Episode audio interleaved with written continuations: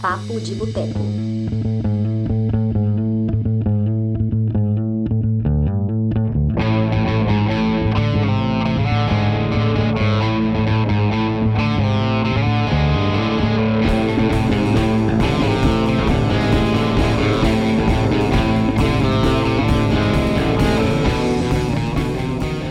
Olá! Está entrando no ar a edição de número 75 do Papo de Boteco, nosso podcast que, na verdade, é disfarçado de um videocast. A gente faz aqui uma transmissão ao vivo, sempre com convidados super especiais e discute temas que muitas vezes vão além do universo do cinema. Eu sou o Túlio Dias e hoje vamos discutir os impactos do isolamento social e também alguns filmes, indicar algumas produções que você pode acompanhar tal, e vão te auxiliar aí a entender um pouco mais dessas das consequências desse isolamento que a gente está vivendo atualmente, né, a partir de uma perspectiva antiga ali. Então, vamos ver o que, que disso a gente pode aproveitar nos dias atuais. Para essa edição, eu tenho três convidados super especiais. Vamos passar aí a palavra para eles, começando pelo Lucas Santos. Prazer recebê-lo. Lucas, Fale quem é você, onde as pessoas te encontram. Prazer é todo meu, Túlio. Quero começar agradecendo pelo convite. Muito obrigado. É uma honra estar aqui participando do podcast e da live, né? Bom, eu sou psicólogo, sou psicanalista, sou membro da Sociedade Brasileira de Psicanálise de Minas Gerais. Nós somos filiados à IPA, a International Psychoanalytic Association, que foi criada por Freud em 1910 e sou coordenador do Cinema e Psicanálise, um projeto nosso da, da sociedade que a gente está desde 2015. A gente faz quatro edições por ano.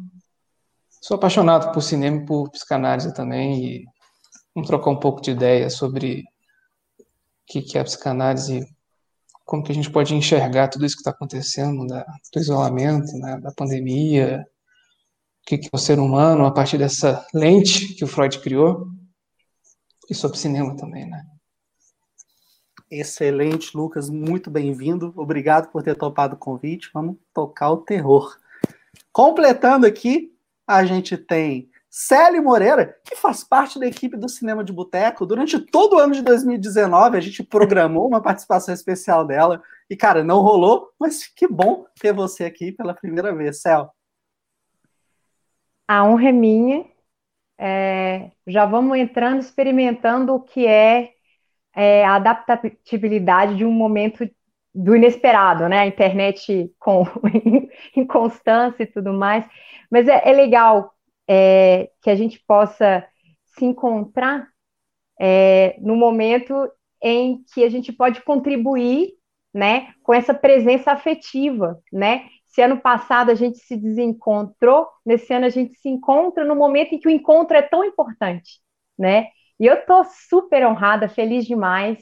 Meu coração fica cheio, né, de poder estar tá participando com pessoas que têm tanto a acrescentar, gente que tem muito para ensinar, né? A gente tem muito para sempre junto aprender e contribuir de alguma maneira, né? E isso para mim é uma forma de saúde também, de cura para mim, né? Tá fazendo isso uh, que é trazer algo que é de um, prazer para mim, que é cinema, com pessoas com que eu tenho, você no caso, né, que eu tenho um, um carinho e conheço há tanto tempo, num projeto tão bonito, com gente que é tão proeminente, assim, tem tanto a acrescentar. É só alegria. E eu tô feliz demais. Poxa, maravilhoso, cara. Obrigado. E Cara, a, a Sally falou essa questão, né, de amizade, contato, e eu acredito muito nisso. Acho que quando a gente é sozinho, a gente acaba perdendo oportunidades e deixando de fazer conexões.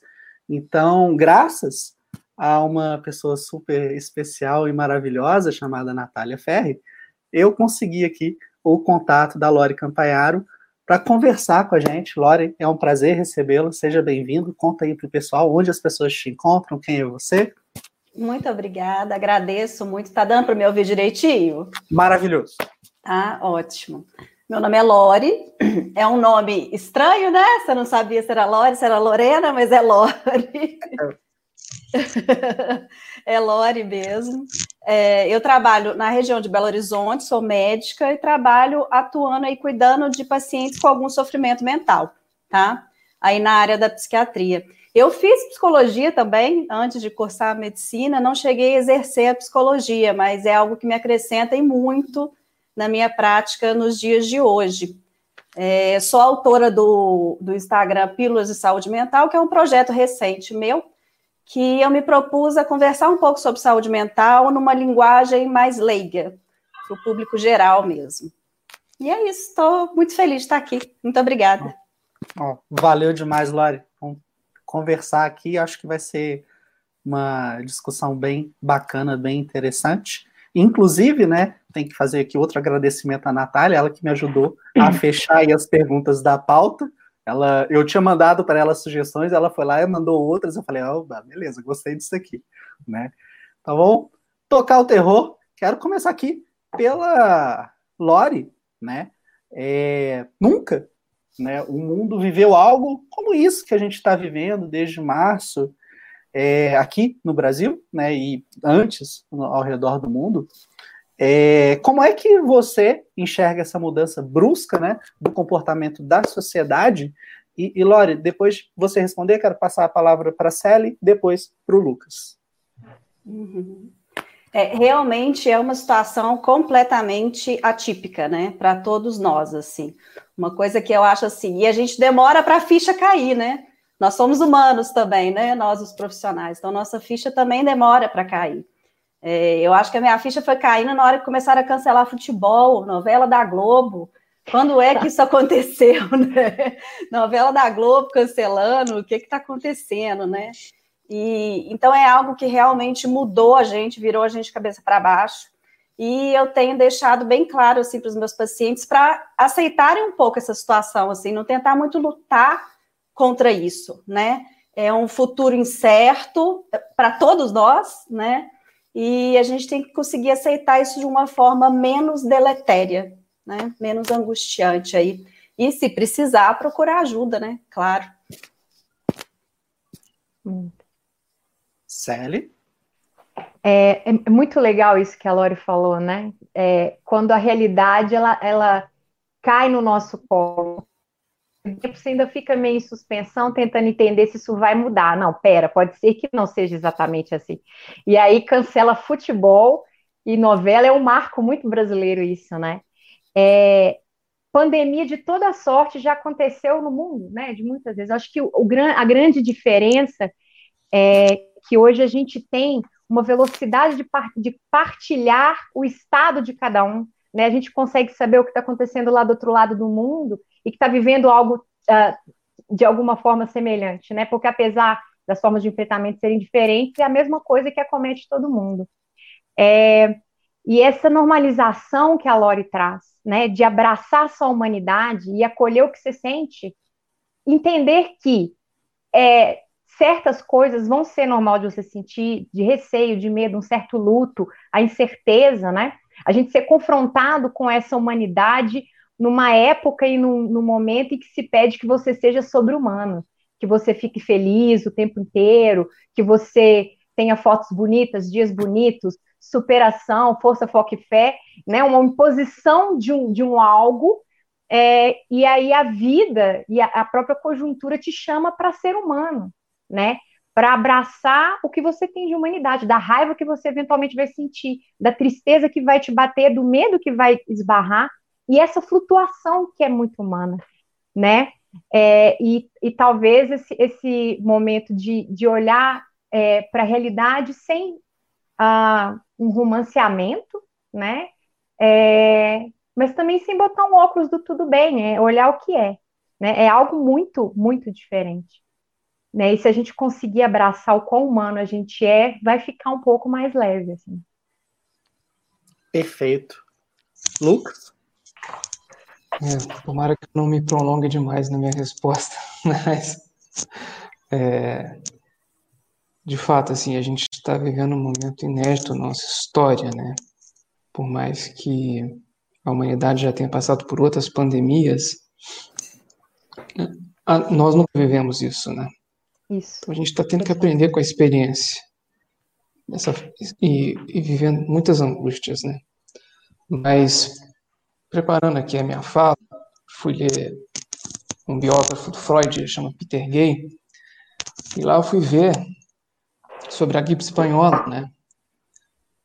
Que assolou o mundo em 1918 e 1920.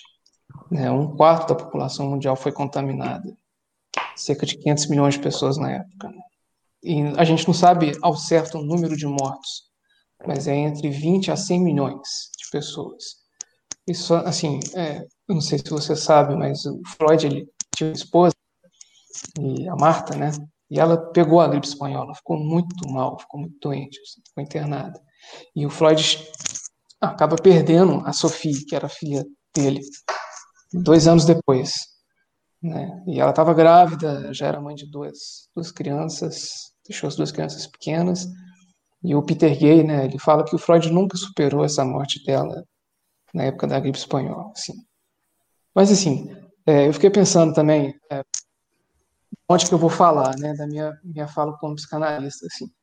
Primeiro, eu acho que antes de tudo, assim, o que, que é a psicanálise, né? Bem rapidamente, assim.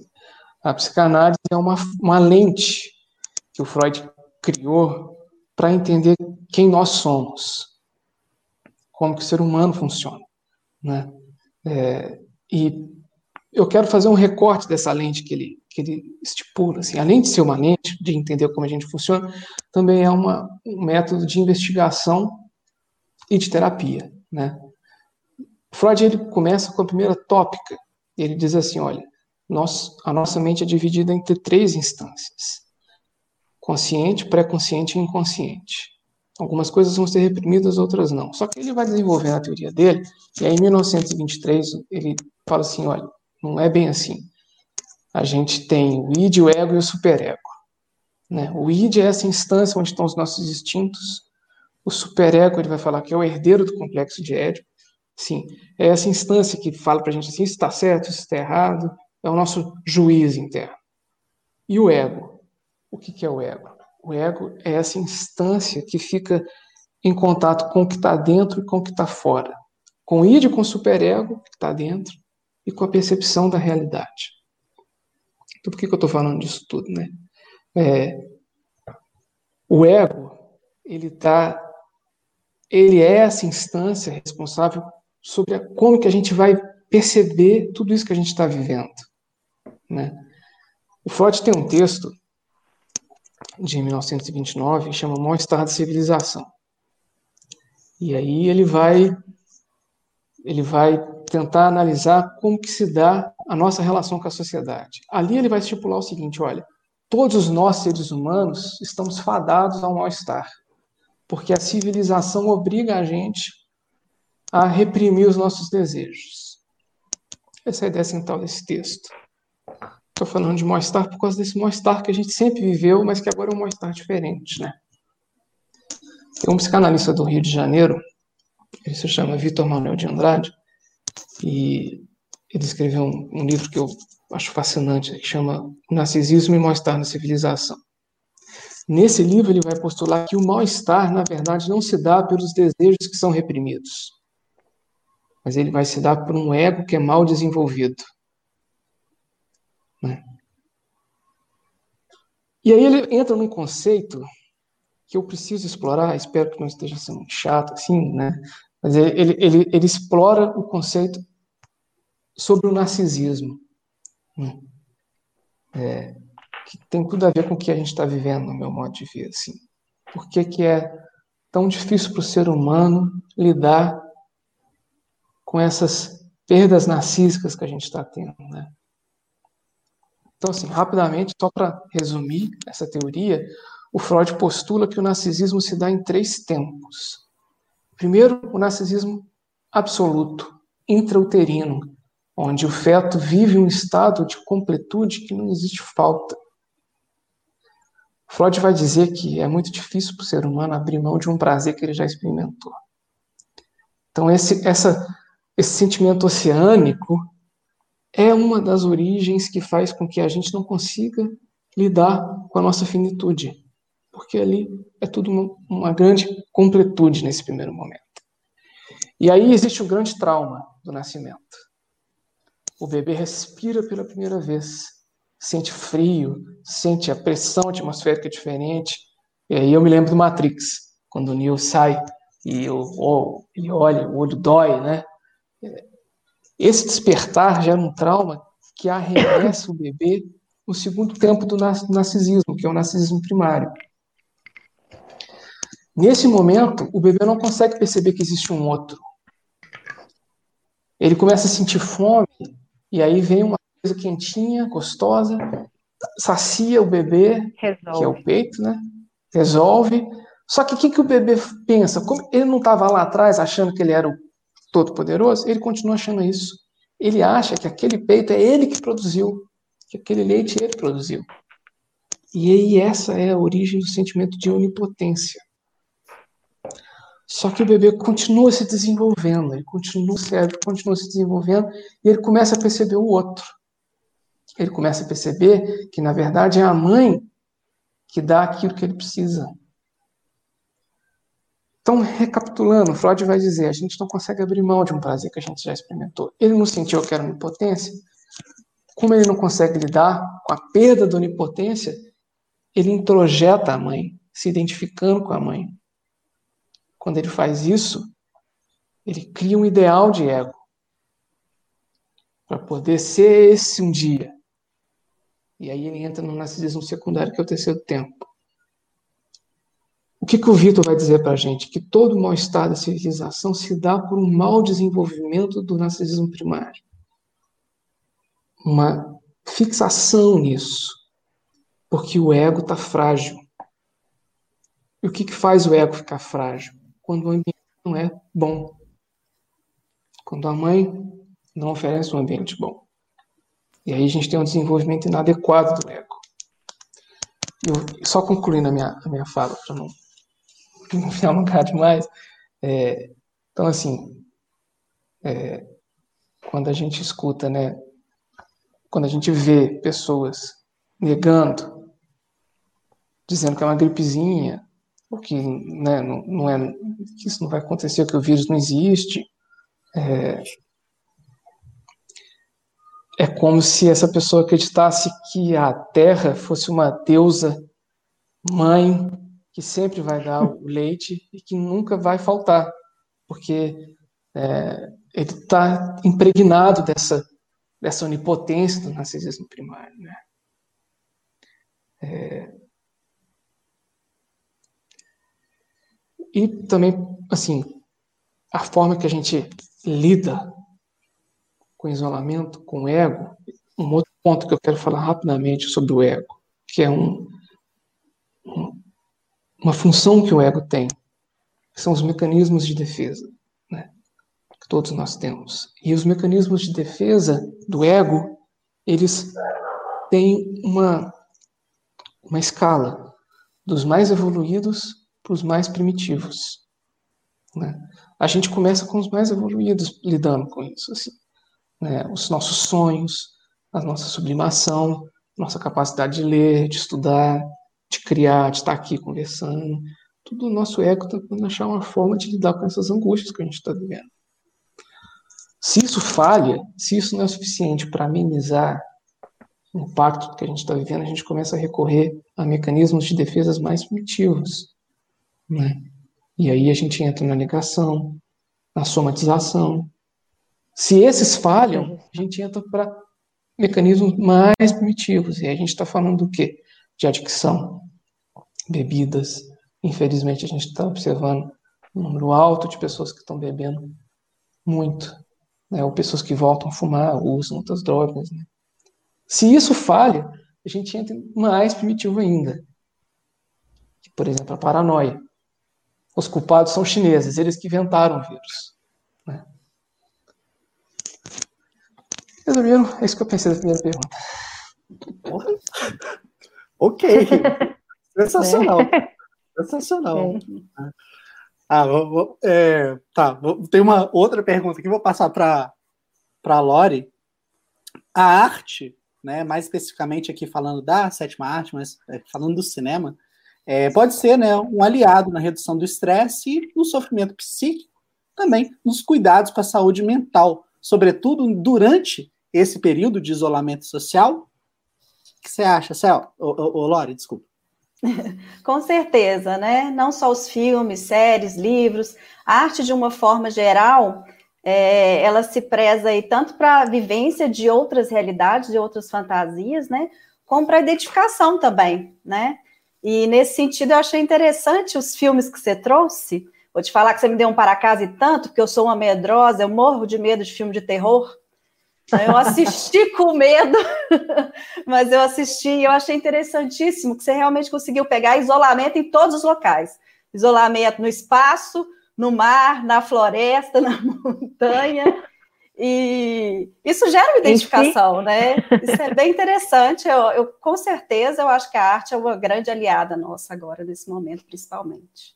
É, eu vou, só para a galera que está acompanhando aqui, a Lori se referiu aos seguintes filmes e a gente vai falar um pouquinho sobre eles ao longo da discussão, mas só para vocês já anotarem, a galera que fica ansiosa, quais são os filmes? Quais são os filmes?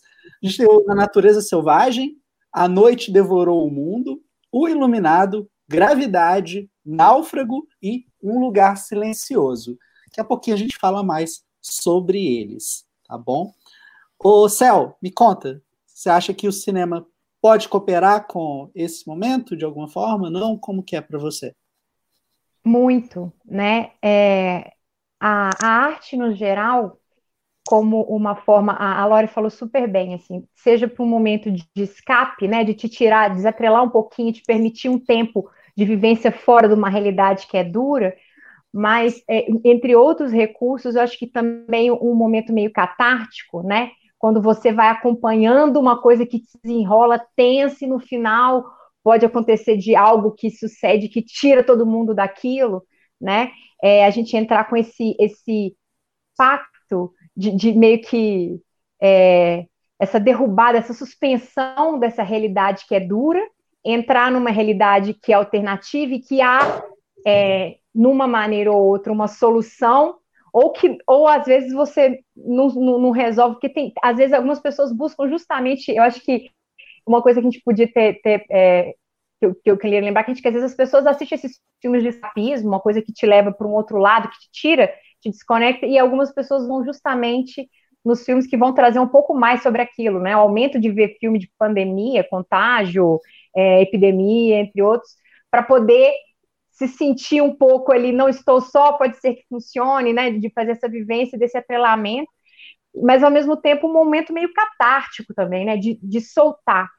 É, mas quando a gente vai na, é, essa, essa forma de, de escape, de, de, de, de, dar um, um, pouco de soltar essa pressão que, que, que a gente acaba sentindo numa realidade difícil, é, quando o Lucas traz dessa questão de, de, da busca que aumenta de coisas que anestesiam, né, a bebida e outros tipos de adição, é, a gente sabe que nessa revisão da, da, da CID nova, que está entrando o, o, a, o vício em, em, em, videogames, por exemplo, em que você se entra tão fundo nesse escapismo que aquilo se torna um vício também, né? Quando você mergulha e aí é, a tênue linha de entrar numa anestesia, deixa de ser um prazer e passa a ser um, um movimento de anestesiação, né? Porque você desconecta profundamente a, a e, e, se vicia. A gente vê o binge watching, que a gente tem em filme, é, é uma coisa, é, é, mais fácil você manter o pacto com a realidade, porque o filme finda, né? Mas, por exemplo, o aumento de série, que as pessoas começam a assistir séries que vão indo, série de zumbi, já que a gente falou sobre A Noite Devorou o Mundo, começa a assistir, começa a assistir, começa a assistir, e quando você vê, passou três temporadas, quatro de The Walking Dead, você tá lá sentado, zumbizando junto, e, e um cara que pega um de beisebol e arrebenta a cabeça do outro, nem te faz muita cócega. Você olha e fala assim, ó, né? E vai precisando que, isso, que, que esse tom vá subindo, né? Então, assim, a arte e toda forma que te tira da realidade são formas bacanas de auxiliar a lidar, mas manter esse pacto com a realidade em que você se permita voltar e olhar para o mundo como ele é. Porque é, é duro, é feio, né? Mas há outras coisas que o seu, você mesmo tem mecanismo de lidar, né? A gente tem, a gente está aqui como prova viva do nosso próprio sucesso de vida. Todo mundo aqui já foi marretado na vida em grandes níveis, né? Não como uma pandemia, certamente, mas é, a gente sabe do, da dor e a delícia de ser o que é, né? E quando você experimenta pessoalmente uma dor, aquilo é muito forte para você. Independente se o outro diz, fala assim, ah, que isso. Mas você sabe aquilo que te dói. E, no entanto, você está aqui, né?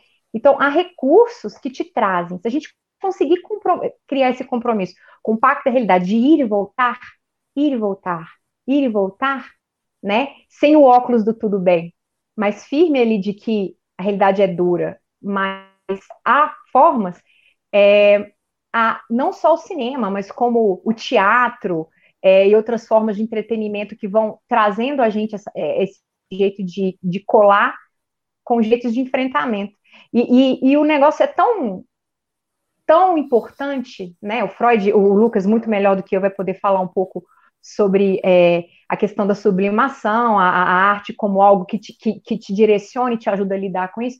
Mas é, se você pensar que na época da quebra da Bolsa, né, de Nova York, nos Estados Unidos, na época do final dos anos 30, em que é, a coisa ficou dificílima e, no entanto, o cinema não deixou de faturar, né, é, como uma forma que as pessoas têm de criar. Então, a, a vivência da arte que te transporta, é, é, ela é importante, mas a gente ter, de alguma maneira, é, o pé na possibilidade de enfrentamento do real também. Mas eu sou uma voraz consumidora do cinema, eu sou, desde sempre, desde que eu me entendo por gente, nesse, nesse momento de, de deixar que algo me leve, mas achar fundamento para voltar e me aterrar de novo, assim, da gente não ficar utilizando o cinema como uma, mais uma forma de anestesiação, né? É, é achar o prazer de fato para não transformar aquilo, deslocar uma adição para outra, assim, e aí a gente ficar pulando nesse, nesse processo. Antes de passar aqui a palavra para o Lucas, você falou um negócio de assistir série e a gente vai ficando ali anestesiado assistindo e a gente não se importa muito, né, quando vê uma determinada cena de violência e tal. Você acha que é possível fazer um paralelo com o fato que quando a gente ficou sabendo da Covid, a gente ficava lá, pray for Spain, pray for Italy, e agora a gente está chegando em 100 mil mortos e tipo, foda-se. Você acha que dá para fazer um paralelo ou não?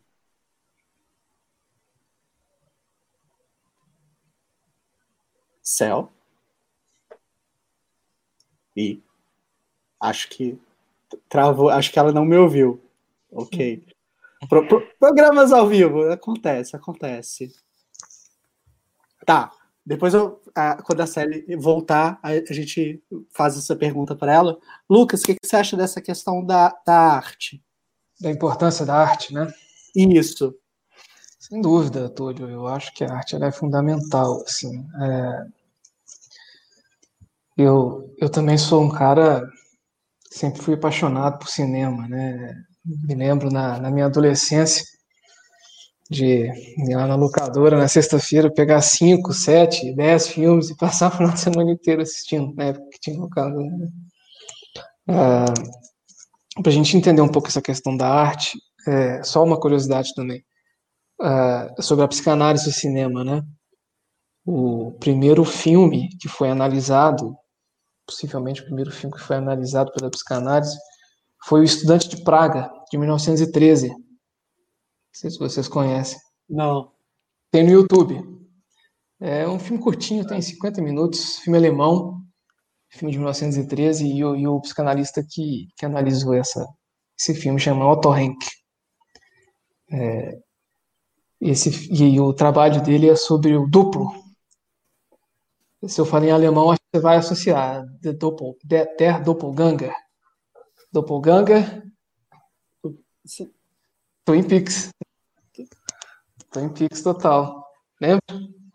Cara, eu. Não, eu, eu, essa é uma grande problema na minha vida. Eu não vi Twin Peaks saindo. É. Foi muito bacana. porque o Twin Peaks ele aborda essa questão do, do doppelganger também. Enfim, foi o primeiro trabalho entre essa interseção da psicanálise e o cinema, esse filme de, de 1913. É, o Freud ele acreditava que a criatividade dos artistas elas vinham de experiências experiências da infância que eram reprimidas assim né? É... eu acho importante eu trazer um conceito de um outro psicanalista aqui um psicanalista que se chama Winnicott um conceito de objeto transacional assim isso é muito legal tem um pouco a ver com o que a série estava dizendo assim né? dessa desse espaço intermediário entre a realidade e o mundo interno, assim. O, o Winnicott vai fazer essa, essa teoria, ele vai dizer o seguinte, né, que o bebê começa escolhendo um objeto, tipo o Snoopy, que tem o, aquele personagem que tem um cobertorzinho, que fica carregando para quanto é lugar, né, um travesseiro, né, é, uma almofada, uma fronha, e esse objeto ele é acariciado, ele é amado, né. E é o, o Winnicott vai dizer o seguinte, essa pergunta, se você criou esse objeto, se esse objeto foi apresentado para você, essa pergunta não pode ser feita, porque ela não, não tem como ser feita.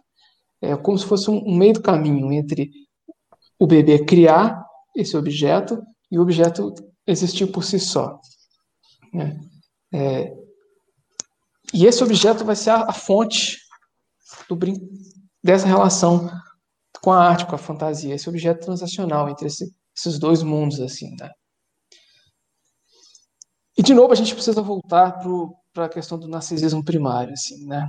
É, essa capacidade de transformação do narcisismo primário bruto numa nova realidade, é, isso faz com que a arte seja um dos bens mais valiosos da humanidade, né? É, então, a arte, né, está muito ligada à fantasia. E o que, que é a fantasia? A fantasia está no meio do caminho entre o pensamento e o teste de realidade e a alucinação. Né? É, entre o, essa, é mais ou menos assim, o bebê começa a alucinar, só que aí ele evolui, né? E ele é satisfeito, não é? Aí, aí por exemplo, aí ele começa a escutar a mãe mexendo na cozinha. Né? Aí ele começa a imaginar assim, ó, minha mãe está tá preparando a comida para mim. Né? Ele começa a fantasiar isso, até que ele, ele vai criando mais condições para poder receber essa, essa satisfação que ele vai ter. Né? Então, é, a arte é, tem, tem toda essa questão. Assim, é, o, o Vitor vai dizer né, que, que essa capacidade de transformar uma realidade interna, numa realidade compartilhada, que isso é sensacional. Sim, isso é importantíssimo. E a gente consegue isso através da, da arte. Bacana, bacana. A, a Sally retomou, vou fazer a pergunta aqui para ela, e logo na sequência eu vou perguntar para a Lore aquela questão que a Karen levantou. A gente está recebendo aqui uma série de comentários, quero agradecer a todo mundo, a Dani está me dando um suporte, que eu não estou conseguindo olhar aqui todos os comentários, eu achei que era lag, mas depois eu vi o Anderson falando, realmente a live está um pouco atípica, tá todo mundo ali meio prestando atenção, né? o pessoal até falou que está se sentindo no divã, sensacional. Mas, olha só, Fel, o que eu perguntei foi Oi. o seguinte, você comentou sobre as pessoas se sentirem anestesiadas, e aí eu perguntei se é possível fazer um paralelo com o momento que a gente está vivendo hoje no Brasil é, próximos aí de bater a marca de 100 mil né, pessoas que nos deixaram, e hoje as pessoas estão assim no modo automático. Você acha que é possível estabelecer esse paralelo com a reação das pessoas assistindo ali uma série, não se importando com a violência, com isso que a gente está vivendo hoje? É, a constante exposição a uma coisa é, difícil, ela, ela, ela meio que vai entrando eu, essa expressão é meio chata, assim, né? Mas o que as pessoas estão falando desse novo normal, né? Vai normalizando. É, por isso que esse voltar e, e buscar recurso e, e, se aterrar de novo é importante, né? É, eu acho que talvez um misto, Túlio, não só de, de uma é, banalização, uma anestesiação de, de ver, é porque é a forma como isso resvala em mim, talvez, né? É, esse, esse lugar que, que, o, que o Lucas colocou sobre a onipotência, né? Essa infantilização, que esse narcisismo primário ali, em que, em que não, não me pegou, então pode ser que não me pegue, é uma mistura de negação com, com falta de senso de comunidade, ou com tipo assim, ah, pelo amor de Deus, eu já não aguento mais, né? Isso nunca vai acabar. Então aí é aquela expressão que eu falo, vou tacar o terror mesmo, já que é, então que seja, né? Vou aqui fazer festa no meu Instagram com os meus colegas e pia a vida, né? Então assim, é, existe uma possibilidade de se resvalar nessa, nessa questão de uma banalização, sim. É, mas a gente precisa entender um pouco do ponto de vista de quem está a todo momento no estado de alerta constante, né? A gente vive numa pandemia uma coisa que é parecida no estado de guerra, né? A gente não teve um blitz na, da Segunda Guerra, mas é a qualquer momento. Não tem, no blitz, pelo menos, né, na, na Segunda Guerra, quando chegavam os bombardeios alemães em Londres, existiam sirenes para avisar que está chegando, né? E, o, e o, uma pandemia é uma coisa silenciosa, que, que chega, mas não chega, até chegar de verdade, né? Quando chega, já não dá tempo de você esconder, é como se você já tivesse com a bomba em cima. É alguém que já cai doente, é alguém que já falece, é, é o vizinho e tal, e, e é, essa sensação de alerta permanente, essa sensação de medo que vai e volta, vai criando na gente, é, até a, a Lore pode falar um pouco disso um pouco melhor, ela pode aprofundar como médica, e eu adoraria ouvi-la, inclusive, né, de como é que isso acontece em termos é, do, do, nosso processo é, neuropsicológico, né, quimicamente o que está acontecendo com a gente, e aí você está tendo aí bombas e, e jatos de coisas que vão te, a cada mais tempo você vai tendo é, adrenalina e, e, outras coisas, e que você não tem o contraponto, né? E aí você vai ficando nesse estado de alerta, de alerta, cortisol o tempo inteiro, né? E, e aqui você fica naquele kick e não tem o contrário. É, eu acho que, que isso, quimicamente também no nosso corpo, a Lori pode falar um pouquinho sobre isso, é, justifica. Tem o um processo psicológico que e é, é, interdimensional a coisa, assim, vai um, uma coisa na outra, né? Mas é, Pode ser sim, não sei nem se eu respondi, falei para burro, mas assim, é, é, a gente pode entender que sim, de, de certa maneira, é, se expor tanto vai deixando a gente meio nambe, né? Mas aí, o quão eu volto para esse lugar, né? De, de tentar transcender essa onipotência, de, de conseguir perceber o outro né? Sair desse lugar um pouco infantilizado e, e, conseguir perceber o outro, meu lugar numa comunidade em que eu participo e eu interfiro, né? Mesmo que eu saia e não pegue, é, pode, sei lá, de repente eu piso ali em alguém que espirrou e saio levando, não sei, né? Mas eu, eu faço parte de pertencer, assim, né? Um pertencimento positivo de comunidade, assim. Lore, você quer completar? É, essa questão desse, dessa descarga, né, de, dessa questão do, do, alerta contínuo, né, é como se você tivesse ali constantemente com uma descarga de noradrenalina o tempo inteiro, né, então você está o tempo inteiro, os pacientes estão, estão procurando porque estão tendo crises de ansiedade, é taquicardia, é tremor, é dor no corpo, é não fazer nada o dia inteiro e se sentir exausto, porque seu músculo está sempre preparado para a fuga e você não está fugindo, né? No final das contas, então é muita alteração para o corpo também, né? Está tudo ligado, não tem como separar uma coisa da outra, né? O corpo da gente está todo conectado aí com a cabeça mesmo. Interessante o que você falou, Lori. É, isso é uma das queixas que eu escuto tanto, tanto, assim, cansaço. Tô cansado, tô cansado, tô cansado. Muito. E, e, e, é aquela coisa, né? A gente, pô, o pessoal tá, a boa parte das pessoas trabalhando no home office, é, e o que deveria, de certa forma, significar um descanso para a gente, na verdade, causa um esgotamento, né? É complicado, complicado isso. Quero só fazer é. aqui a pergunta da, da Karen. Porque senão ela vai brigar comigo, vai mandar mensagem falando: você falou que ia ler minha pergunta, você não leu. A gente faz isso aqui, a gente fala que vai ler e acaba que o papo vai fluindo, enfim. O, vou, vou, passar isso aqui para a Lore. Como a psicologia explica a falta de empatia de algumas pessoas em relação a tudo o que acontece? Aí a Karen falou que fica triste de verdade pelas vidas perdidas, que afeta a ela, e outras pessoas não ligam, e isso não entra na cabeça dela. É, talvez os psicólogos aí, né, é, em atuação, tenham uma capacidade melhor de falar um pouco a respeito disso. Mas eu acho que essa questão da negação ainda é muito frequente, então a pessoa vê ali os números, mas não põe muita cara naqueles números, né?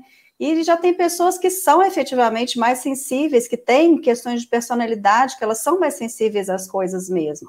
A gente encontra muito no, no consultório do, da psiquiatria pacientes que não dão conta de assistir um jornal, porque qualquer notícia mais mais grave, mais acidental, de morte, de sequestro, a pessoa já aquilo toca nela de uma forma invasiva, né?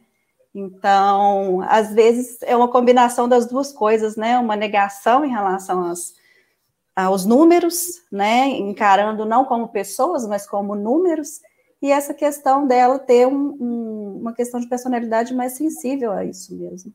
Eu penso que Posso, posso pegar pode, um gancho? Claro, pode, ficar à vontade. Eu fiquei pensando em dois pontos. Ponto número um.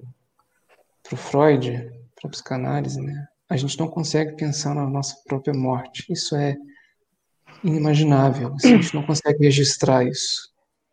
Né? Ponto número dois. A pergunta da Karen, muito boa a pergunta da Karen. Assim, é, eu entendo, Karen, que isso dá, de fato, por uma deficiência do ego, né? por um ego frágil. E, a gente, e aí, assim, como que a gente pode medir a força do ego? Para Freud, a gente mede a força do ego através da autoestima. E a gente precisa tomar cuidado com essa palavra. Não é autoestima do senso comum. É, Freud vai conceituar que a autoestima tem três fontes. A primeira fonte são os vestígios do narcisismo primário. Então, sempre que a gente sonha, toda vez que a gente vai dormir, a gente acessa o nosso narcisismo primário, esse retorno ao útero. E a gente é alimentado por essa primeira força. Fonte número dois da autoestima né, é a transformação da nossa onipotência na nossa potência. Sempre que a gente se aproxima do ideal do ego. Então, por exemplo, é, o Túlio fica feliz, pô, tem um podcast massa pra caramba. Isso, isso não é onipotência, é, é verdade. É, o podcast dele é muito bom, né? Então, assim, eu sou um puta psicólogo. Não preciso ficar me sentindo onipotente. É, é verdade, entendeu? então, assim, essa é a segunda fonte. A terceira fonte são as relações objetais. O que é isso? É o elogio, né? A pessoa é você se sentir amado. Essa é a terceira fonte. Então, assim, se existe um problema na segunda fonte, que é passar da onipotência para a potência, o que, que a gente encontra? A arrogância, por exemplo. Um dos quadros. Então, eu não me importo se você vai morrer ou não vai morrer. Né? Freud tem dois textos é, na época da Primeira Guerra Mundial, no volume 14, se alguém tiver curiosidade de pesquisar na internet, vocês acham isso para PDF. Assim. Um chama Reflexões sobre o Tempo de Guerra e Morte, de 1915, e o outro é sobre a transitoriedade. Ele vai falar muito bem sobre isso, né? Sobre essa relação nossa com a morte. Eu até fiz umas contas assim, porque a gente está falando da pandemia, né? Mas pensa, né? Assim, como que o ser humano é capaz de exterminar 50 milhões de pessoas numa guerra, né? 5 milhões de judeus. Como? Como assim? A gente pega Band of Brothers, uma baita série, né? Aquele episódio. Eu vou dar spoiler aqui, né? Não vou falar isso, não. Mas. tem coisas que, que você olha e fala assim, gente, não é possível, né? Não é possível. Mas é, esse é o ser humano. Né? É possível. Agora, é surreal, eu acho. Né? É, nessa surrealidade, assim, é, existe um jeito de lidar com isso que fique mais saudável na nossa dor de olhar que o outro não enxerga o outro, assim. Eu entendo a, Karen nessa colocação dela profundamente, porque é algo que dói, né, na gente. Você fala assim, gente, como assim, né? É, você não precisa viver a perda de alguém para se comover com a perda, mas é, nessa, nesse, nesse balanço a gente entender que às vezes é, o que segura o sujeito num mínimo ali de existência ou coexistência é se blindar numa indiferença, sabe? E numa sociedade em que você não uh, não vê com bons olhos ou não facilita ou não é, promove saúde mental como algo natural, igual você promove a saúde física, é, é, é um pouco natural que as pessoas se endureçam ou posem, né, utilizam uma máscara de dureza externa para dar conta de lidar com a dureza da vida. Então, se a vida é, é meio aquilo que o Timão e o Pumba falam, que o Timão fala, se, se o mundo dá as costas para você, você dá as costas para o mundo, né? E você vê que é uma fala infantil, mas é isso, é o enfrentamento infantil da vida. É, então, assim, se o mundo está sendo ruim comigo, eu vou ser ruim também. Não tem ninguém preocupando se eu estou indo para a rua trabalhar, correndo risco, né?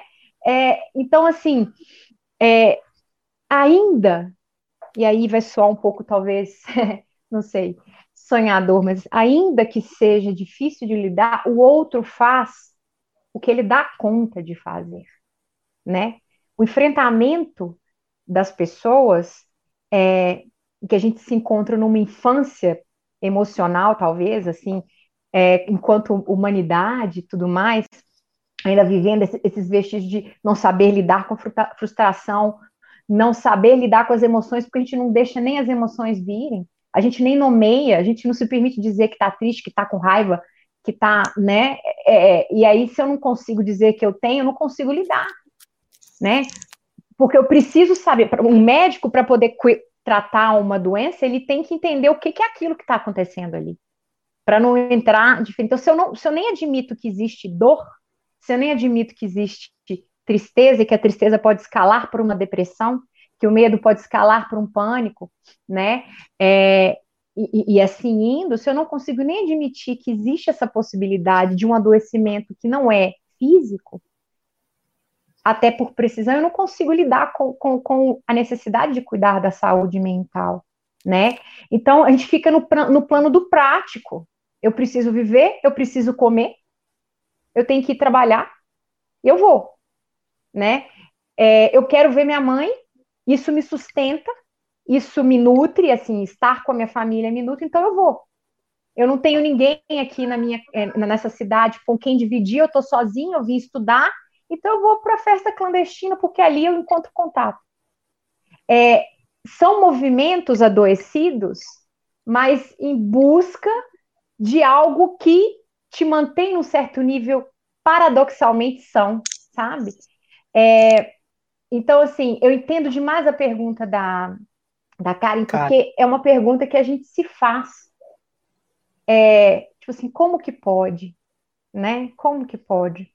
É, existem diversas explicações, mas aí eu volto para Karen essa pergunta.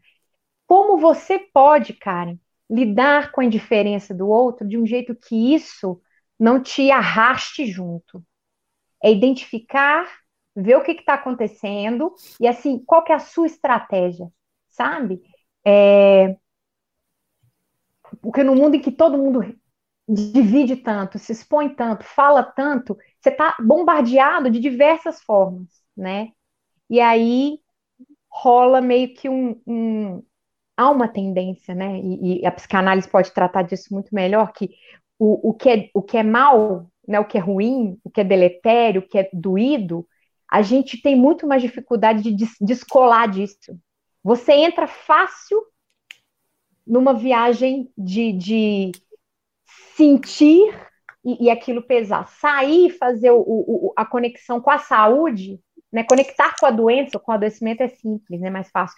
Conectar com a saúde é um movimento um pouco mais difícil, né? Em tempos muito nihilistas, tempos em que a gente o tempo inteiro é bombardeado principalmente com coisas ruins, porque, sei lá, vende, a gente meio que replica, né? E a morte, e essas coisas, e o ó, é você fazer o movimento oposto, esse movimento para a saúde, é, é, é o que, que ajuda. Então, assim, a pergunta é: como eu vou me vincular com a saúde? Como eu vou me vincular com algo que me propele a estar mais saudável diante, né, dessa confusão toda? Então, como é que eu saio das bombas de cortisol, de noradrenalina e entro um pouco na endorfina? Como é que eu transformo e trago um prazer consciente e ativo para minha vida?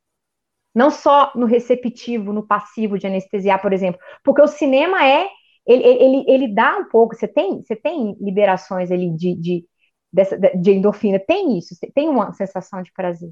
Mas como é que eu posso atuar e fazer um prazer ativo, né? Então, se eu assisto um filme, e eu acho que isso que, aí eu vou fazer meio que uma propaganda assim para o cinema de boteco, mas é verdade. Se eu assisto um filme e eu acho pessoas para dizer sobre ele, eu vou dividir. Então, eu estou ativamente atuando em cima daquilo, eu escrevo sobre aquilo, eu faço um vídeo sobre aquilo, eu comento com outras pessoas, eu crio vínculos e saio do prazer simplesmente passivo e começo a atuar. Né? E o, o cinema de boteco tem diversas frentes, diversos grupos que o cinema começou, né? A Karen e os meninos do, do 365 e outros grupos que foram multiplicando a partir daquilo. No atuar e não só receber. Como eu posso ser ativo nesse processo, né, de me cuidar, cuidar do outro e fazer é, ativamente uma melhoria, assim. Eu acho que, que, que, pode ser de grande ajuda, tem me ajudado, né? Você, você falou do Timão e Pumba. É, ah, maravilhoso, gente. Se, Filosofia da Disney toda. já repararam isso, eu acho que o Rafik, né, aquele o macaco, eu acho ele ele é extremamente psicanalítico, né? Ele pega o Simba, né, e fala assim: "Vamos lá, vamos se encontrar", né? Eu acho isso muito legal. Eu acho ele um grande psicanalista. É, é lindo, né? É, e aí é, a gente se vê tipo lindo você falar isso, porque a gente vai pensar em tipo em, em formas de é, de seguir e de enfrentar, às vezes a gente passa a ser buscar no passado experiências que eu já tive e que eu sobrevivi, porque somos sobreviventes, né? De todos esses processos, né? Sobrevivemos à saída traumática do útero, sobrevivemos a descobrir que eu e minha mãe não eram um, fomos sobrevivendo, né? É, quando é, só que a gente vai em, em passados longínquos, mas às vezes a gente pode vir num passado recente, né? De pensar assim, quando o Rafik pega lá o, o, o, cajado e dá com ele na cabeça do Simba e fala assim, ele que isso? Ele fala assim, tá no passado, passou. É muito bom. É o famoso vida que segue, né? Aí, quais são os meus vida que segue? Porque cajadada na cabeça a gente toma diariamente. Isso é parte da vida, né? Então, assim, o que, que é minha vida que segue? Qual que é a pedra do rei que eu tenho que reconquistar? Qual que é o meu lugar no mundo? Para onde eu me movimento? O que vai, o que vai me levar para frente? Né? O que que vai me atrelar com o saudável? Né? E aí, se, se tiver dificuldade para achar algo que te atrele com o saudável, algo que te conecte com essa motivação, aí talvez seja o momento de você procurar ajuda para conseguir visualizar. Quando isso se torna muito massivamente constante e essa dor não cessa, esse sintoma de, de alerta, de desespero, de tristeza, de medo, é, começa a ser muito constante. Você tem dificuldade de voltar. E quando é, é, começa a afetar a sua vida, né, de forma que você não consegue funcionar normalmente, dentro do que é possível, porque tem um normal possível, né? Não dá para funcionar normalmente. Eu queria ir ali tomar um sorvete na esquina não é possível. Mas funcionar normalmente, se isso está te impedindo de seguir a vida de uma forma mais ou menos dentro do possível, aí é hora de procurar ajuda. Quando aquilo está muito, você não consegue achar nenhuma via de sair, né? Não tem escape. Mas assim, enquanto você conseguir tomar a cajadada, você vai sentir, deu tempo para sentir porque dói, dói para burro, né? Eu duvido que o Rafik bateu devagar, porque ele estava ensinando uma lição dura, né? E às vezes a vida ensina duramente. É, desse o tempo de sentir a pancada, perceber aquele negócio, deixa eu checar se eu tô vivo, tá tudo certo aqui, tá. E aí agora o que, que eu tenho que fazer? Né? Se ainda há esse, o que, que eu tenho que fazer? O que, que dá para fazer? Ainda tem uma pega? Então, ainda está na possibilidade. Bacana. Ó, gente, a gente está chegando a quase uma hora. Eu vou ter que fazer uma coisa aqui, que é direcionar as perguntas relacionadas aos filmes. É, a gente tem três filmes aqui, quatro filmes, na verdade, para debater, que é o Náufrago, uhum. Um Lugar Silencioso e A Noite que Devorou o Mundo e O Iluminado. Eu quero uhum. saber, Lori, desses três, qual que você gostou mais? Quais são os três? O Iluminado? É, é, na verdade, são quatro, desculpa. O Náufrago, A Noite Devorou o Mundo, Um Lugar Silencioso e O Iluminado. Eu acho que A Noite Devorou o Mundo foi uma surpresa para mim. Então, é. se eu fosse escolher, eu escolheria ele. Então, você, vai ter essa pergunta. Lucas, a, a, a, sério, você é da casa, você se fudeu, desculpa. Lucas, escolhe aí, Náufrago ou O Iluminado? Na Caraca, natureza... a Célia até caiu, velho. É, você tirou ela. Você tirou ela. Ela... mas, mas, Otúlio, pode ser eu acho legal que, assim, só, só, só um parênteses, assim, para o momento piada, assim, Lucas, você que é psicanalista, você vê o tempo lógico da minha conexão. Na hora que o, que o Túlio fala assim, você é da casa, você não tem preferência, minha caiu. não pode enfrentar isso. Tô fugindo, entendeu? Foi o momento é lacaniano da minha conexão. Assim, né? O inconsciente da internet. Da BIOS, assim, exatamente. Mas, mas, assim, lá no início da frase eu já entendi o que ia acontecer. Aí foi todo aquele movimento. Vamos embora lá. Caraca, doutor, Vida que eu, segue, eu, que eu, prefiro, né? eu prefiro um dos filmes que você não falou, que eu acho que você esqueceu, que é Na Natureza Selvagem. Caraca, eu esqueci de colocar ele na, nas perguntas das pautas. Esse aí, eu acho que eu prefiro esse. Eu fico entre esse e o Iluminado. Mas tá, vamos jogar o Iluminado na Natureza Selvagem, a gente joga na hora que você for fazer as recomendações de filme. Tá. Célio, sobrou para você então o Náufrago. E olha só, vou começar contigo. É, aí a gente faz essa rodada, tá? Vou é partir para a Célia, depois a, a Lori e depois o Lucas. Tá? Seguinte, é, em Náufrago, existe o apelo né, do personagem do Tom Hanks na companhia da bola, chamada Wilson.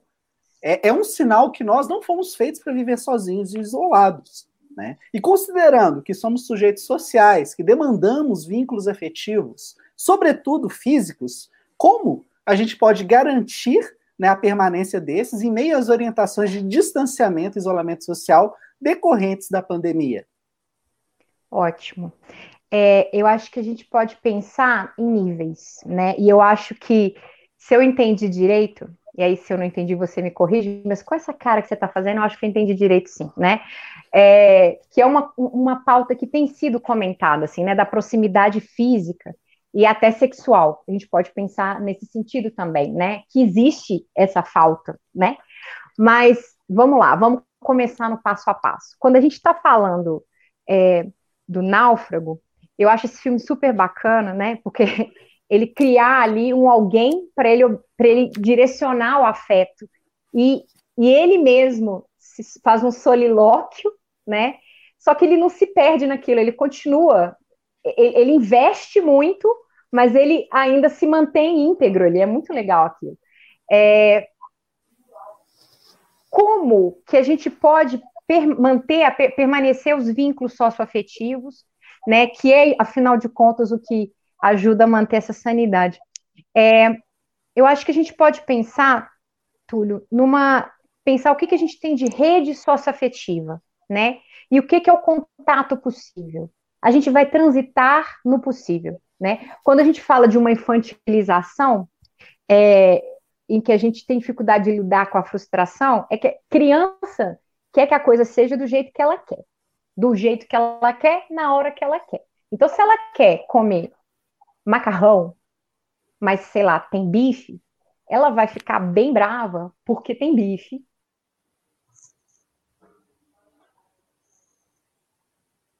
Eita. Perdeu, Marcelo. Ah, Será? deu uma piscada aí? Tamo aí? Tô aqui, tô aqui. Voltou, voltou, voltou, voltou.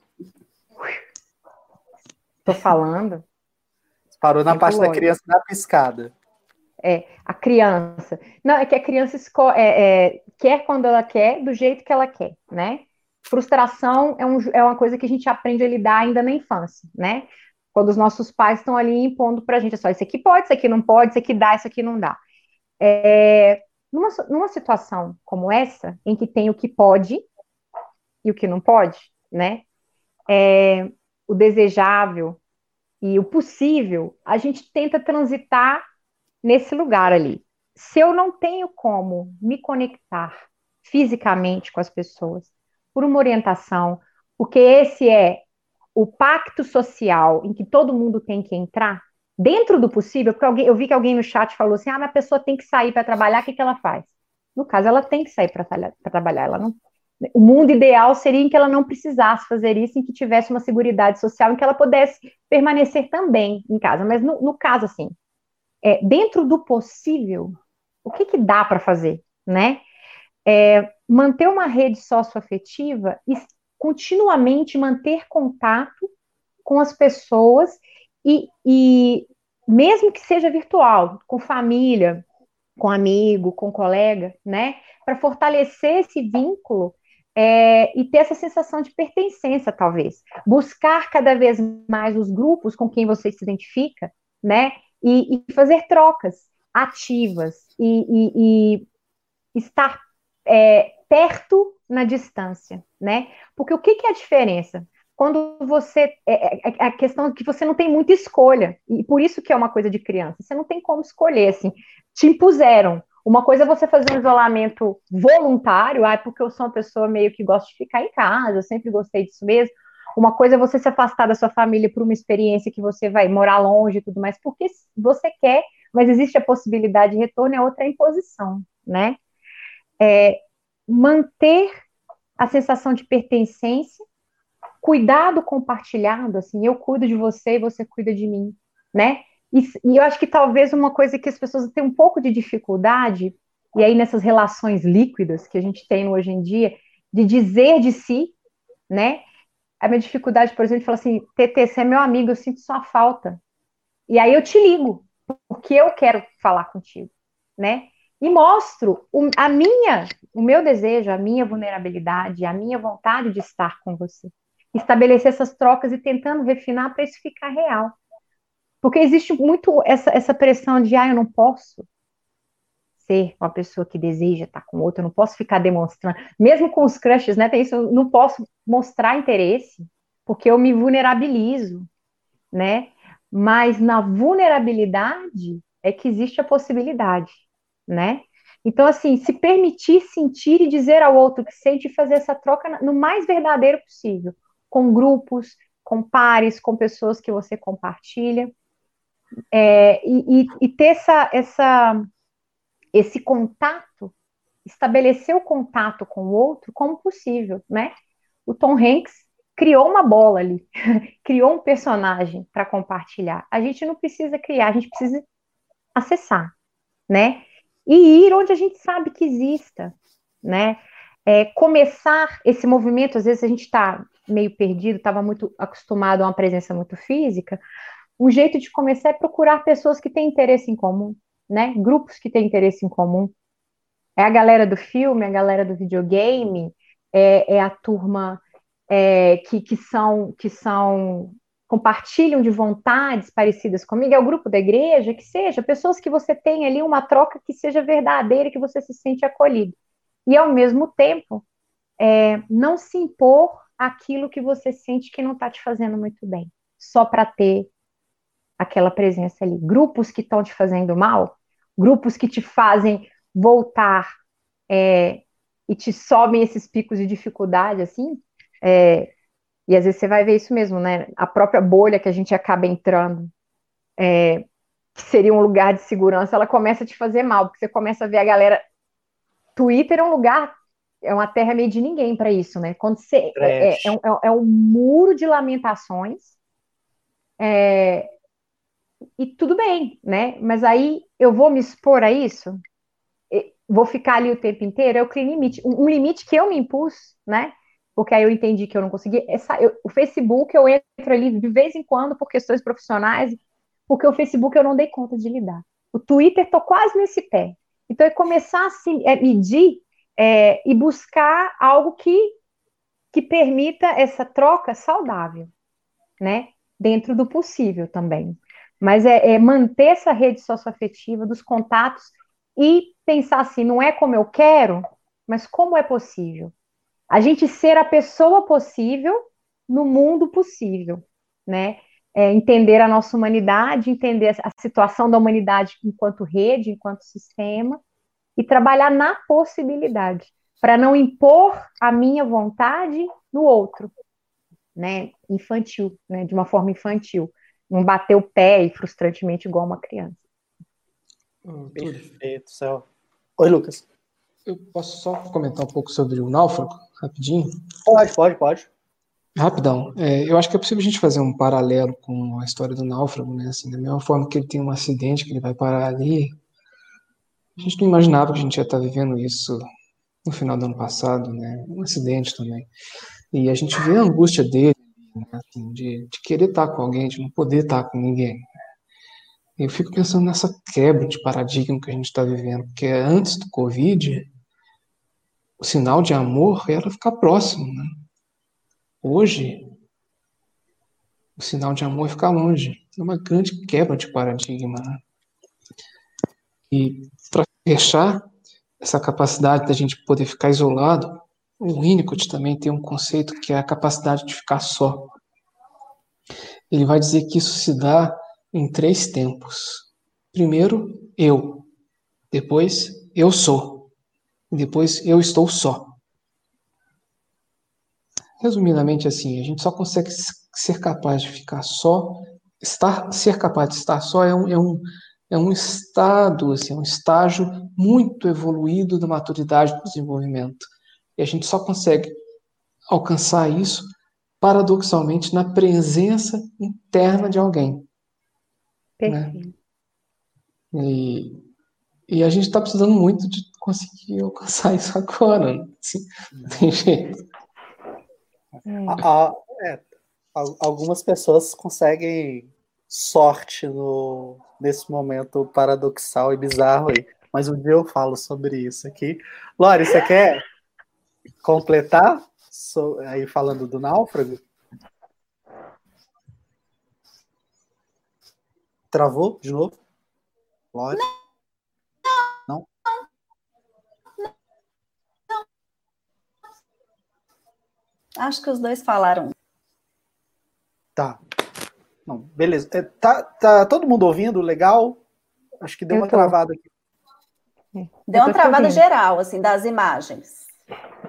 Ah, tá. Lore, só repete o que você falou, que não sei se você. Ah, o Lucas. Eu falei que tudo bem. Ah, eu tá. falei que tudo bem. Então vou jogar para você aqui, né? A questão do A Noite Devorou o Mundo e também um, um Lugar Silencioso.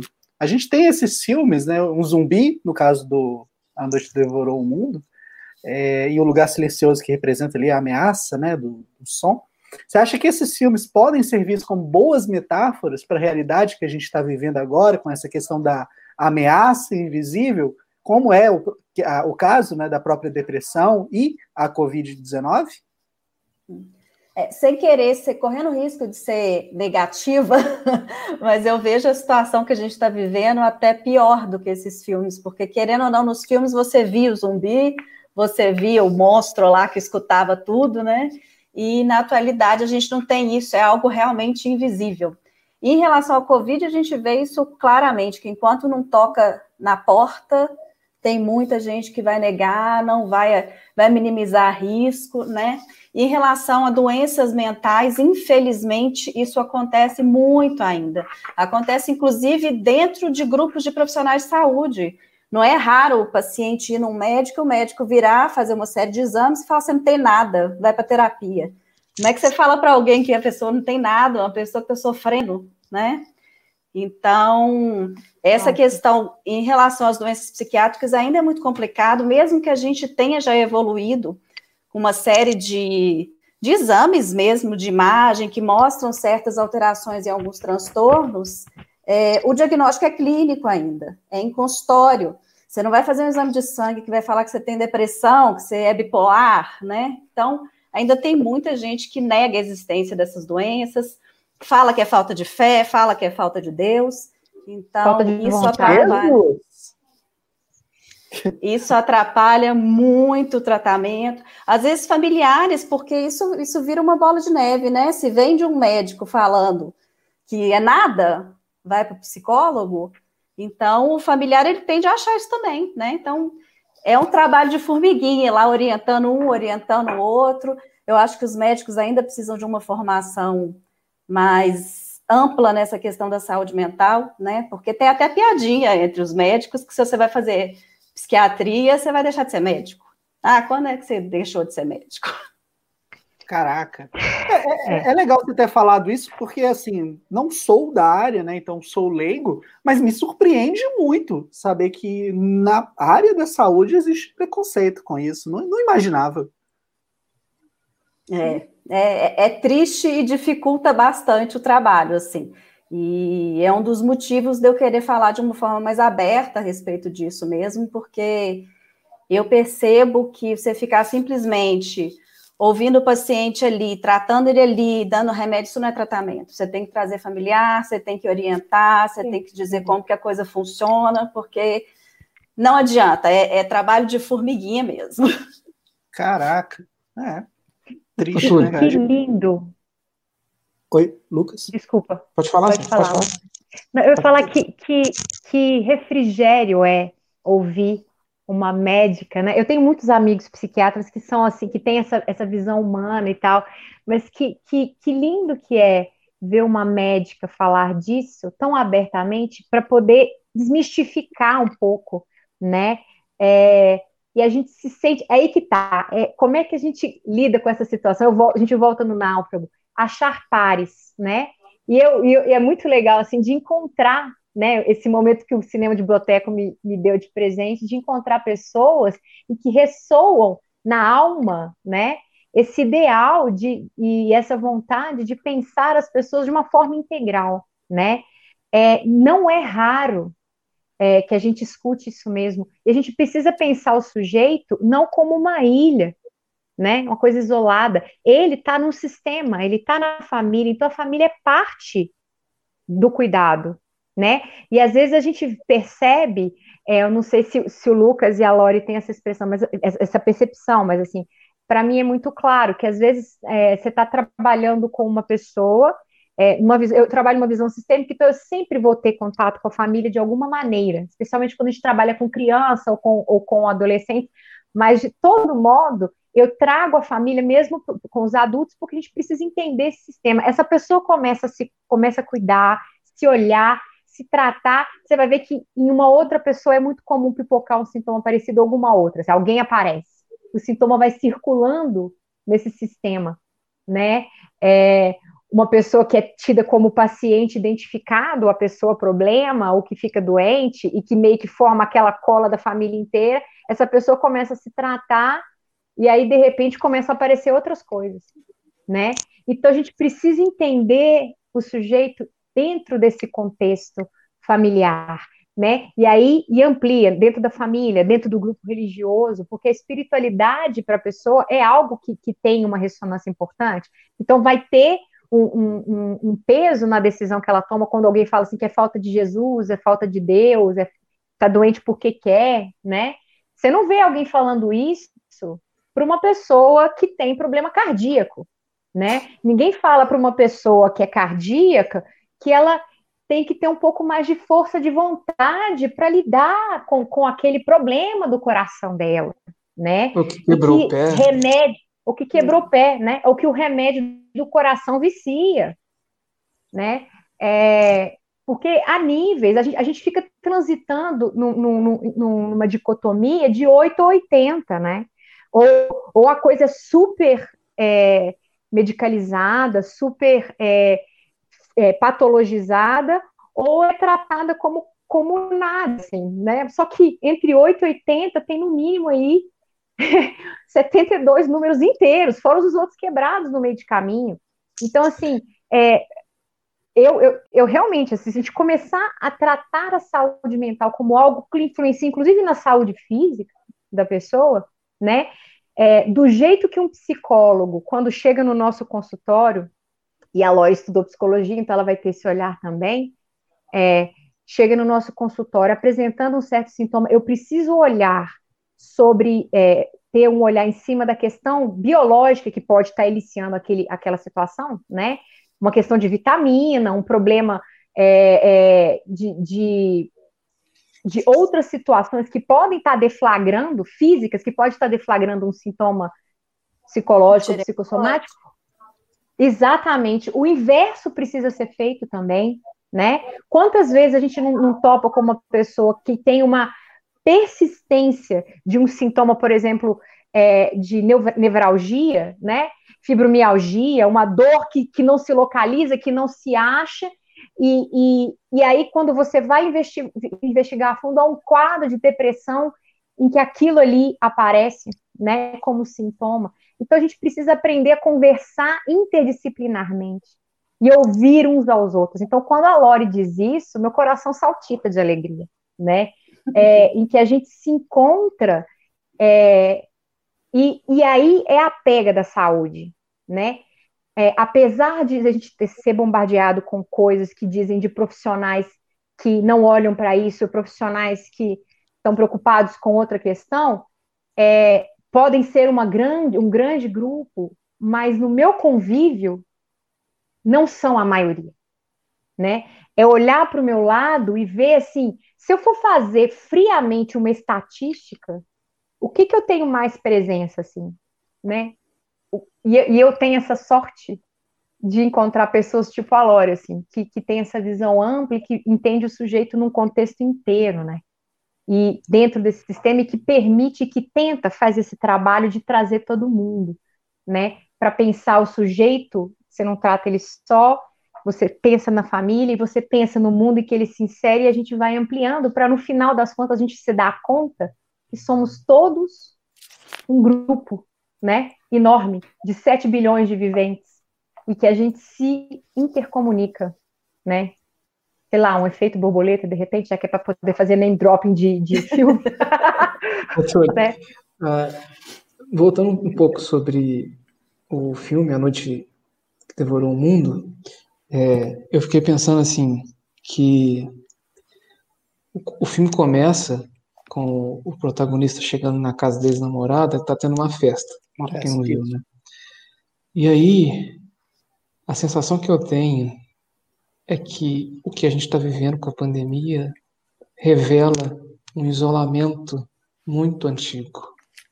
Apesar de antes a gente poder estar tá convivendo, talvez esse isolamento já existisse, né? Porque eu vejo ele ali na festa com um monte de gente e ao mesmo tempo uma desconexão, né? Ninguém tá ali, é como se os zumbis estivessem ali já, assim. É, e, e essa coisa do, do zumbi, né? Eu penso algumas coisas sobre isso, assim, é, o medo né, da, gente da gente ser devorado, esse desamparo, né? O medo da gente ser devorado por um vírus, né? É, mas principalmente ele, por que, que o zumbi vai? Que fome que é essa? Né? Que fome que é essa? Que vazio que é esse que tem que ser preenchido sempre, como se fosse, né? muito mais do que o animal, né? O animal se sacia, né? O zumbi não se sacia. Ele vê um cérebro, vai lá e cérebro, cérebro. Então, isso é um vazio terrível, né? Terrível, assim, que a gente vê muito num quadro, né? Muito, muito frequente no consultório, que são as patologias narcísicas, ou os borderlines, né? Que estão nesse campo, desse vazio que não consegue ser preenchido. São muitas vezes mortos-vivos, né? sem sentido na vida. A, triste realidade, né? Infelizmente. Né? pior é quem não tem a consciência disso também, né? Segue as atitudes no dia a dia e não percebe o que faz. A gente está vendo aí aqui em Belo Horizonte, a gente vai ter reabertura de shopping quinta-feira. A quantidade amanhã. de. É, amanhã, né? A quantidade. É quinta-feira, 6 de agosto, tá bom, gente? É, a quantidade de gente que vai lá para desfilar, velho, para ver vitrine de loja. Cara, nem a praça. Acho que a praça de alimentação não vai estar funcionando, entendeu? Então você vai no shopping para passear, isso assim é. Enfim, vou continuar aqui, senão a gente começa a pistolar. Eu, eu não quero pistolar hoje. Eu não quero pistolar hoje. ô, ô, Lucas, seguinte. As pessoas que lidam com transtornos mentais anteriores à pandemia, muito possivelmente os têm vivenciado de forma mais intensa no atual contexto. Em um Iluminado, do Stanley Kubrick, por exemplo, o protagonista dá uma fritada no hotel e coloca em risco sua família. E aí tem um paralelo né, que a gente pode fazer com o crescente número de violência doméstica que cresceu durante a pandemia. Que estratégias podem amenizar os impactos negativos decorrentes desse contexto, para além né, da busca de acompanhamento profissional e medicamentoso? Cara, eu queria muito ter uma resposta para essa pergunta. Principalmente quando a gente pensa na violência doméstica. A violência do homem contra a mulher, isso aí é terrível, né? Terrível, terrível. Assim. Eu consigo, eu consigo até fazer uma leitura metapsicológica que eu estava dizendo, da, da onipotência, do narcisismo primário, do homem acreditar que ele é dono da mulher e pode bater na mulher. Esse é o... o, o Luca tá falando comigo aqui, desculpa. O Google faz isso. é, mas é inadmissível, assim, né? É, mas assim, só um pouco sobre Iluminado, assim, só umas curiosidades. O Kubrick também era fã de psicanálise. Sim. Tem duas versões do Iluminado, né? Tem uma curta e tem uma mais estendida. Assim, a, a mais estendida vocês conseguem ver uma cena que o, personagem do Jack Nixon ele vai fazer entrevista no hotel e aí o, o, o gerente pergunta para ele aí o que, que você está achando do hotel e aí ele olha para a câmera e fala assim: Ah, me parece muito familiar. O Freud tem um texto que chama Das Unheimlich, de 1919, que é o estranho, que é, é no, estranho foi assim que foi traduzido, mas tem uma outra tradução recente que chamaram de infamiliar, que o Heimlich é familiar, Unheimlich é infamiliar. Então assim, o Freud vai dizer de todas essas experiências, por exemplo, fantasma, que tem um pouco a pegada do, do, do Iluminado, né? É, fantasma.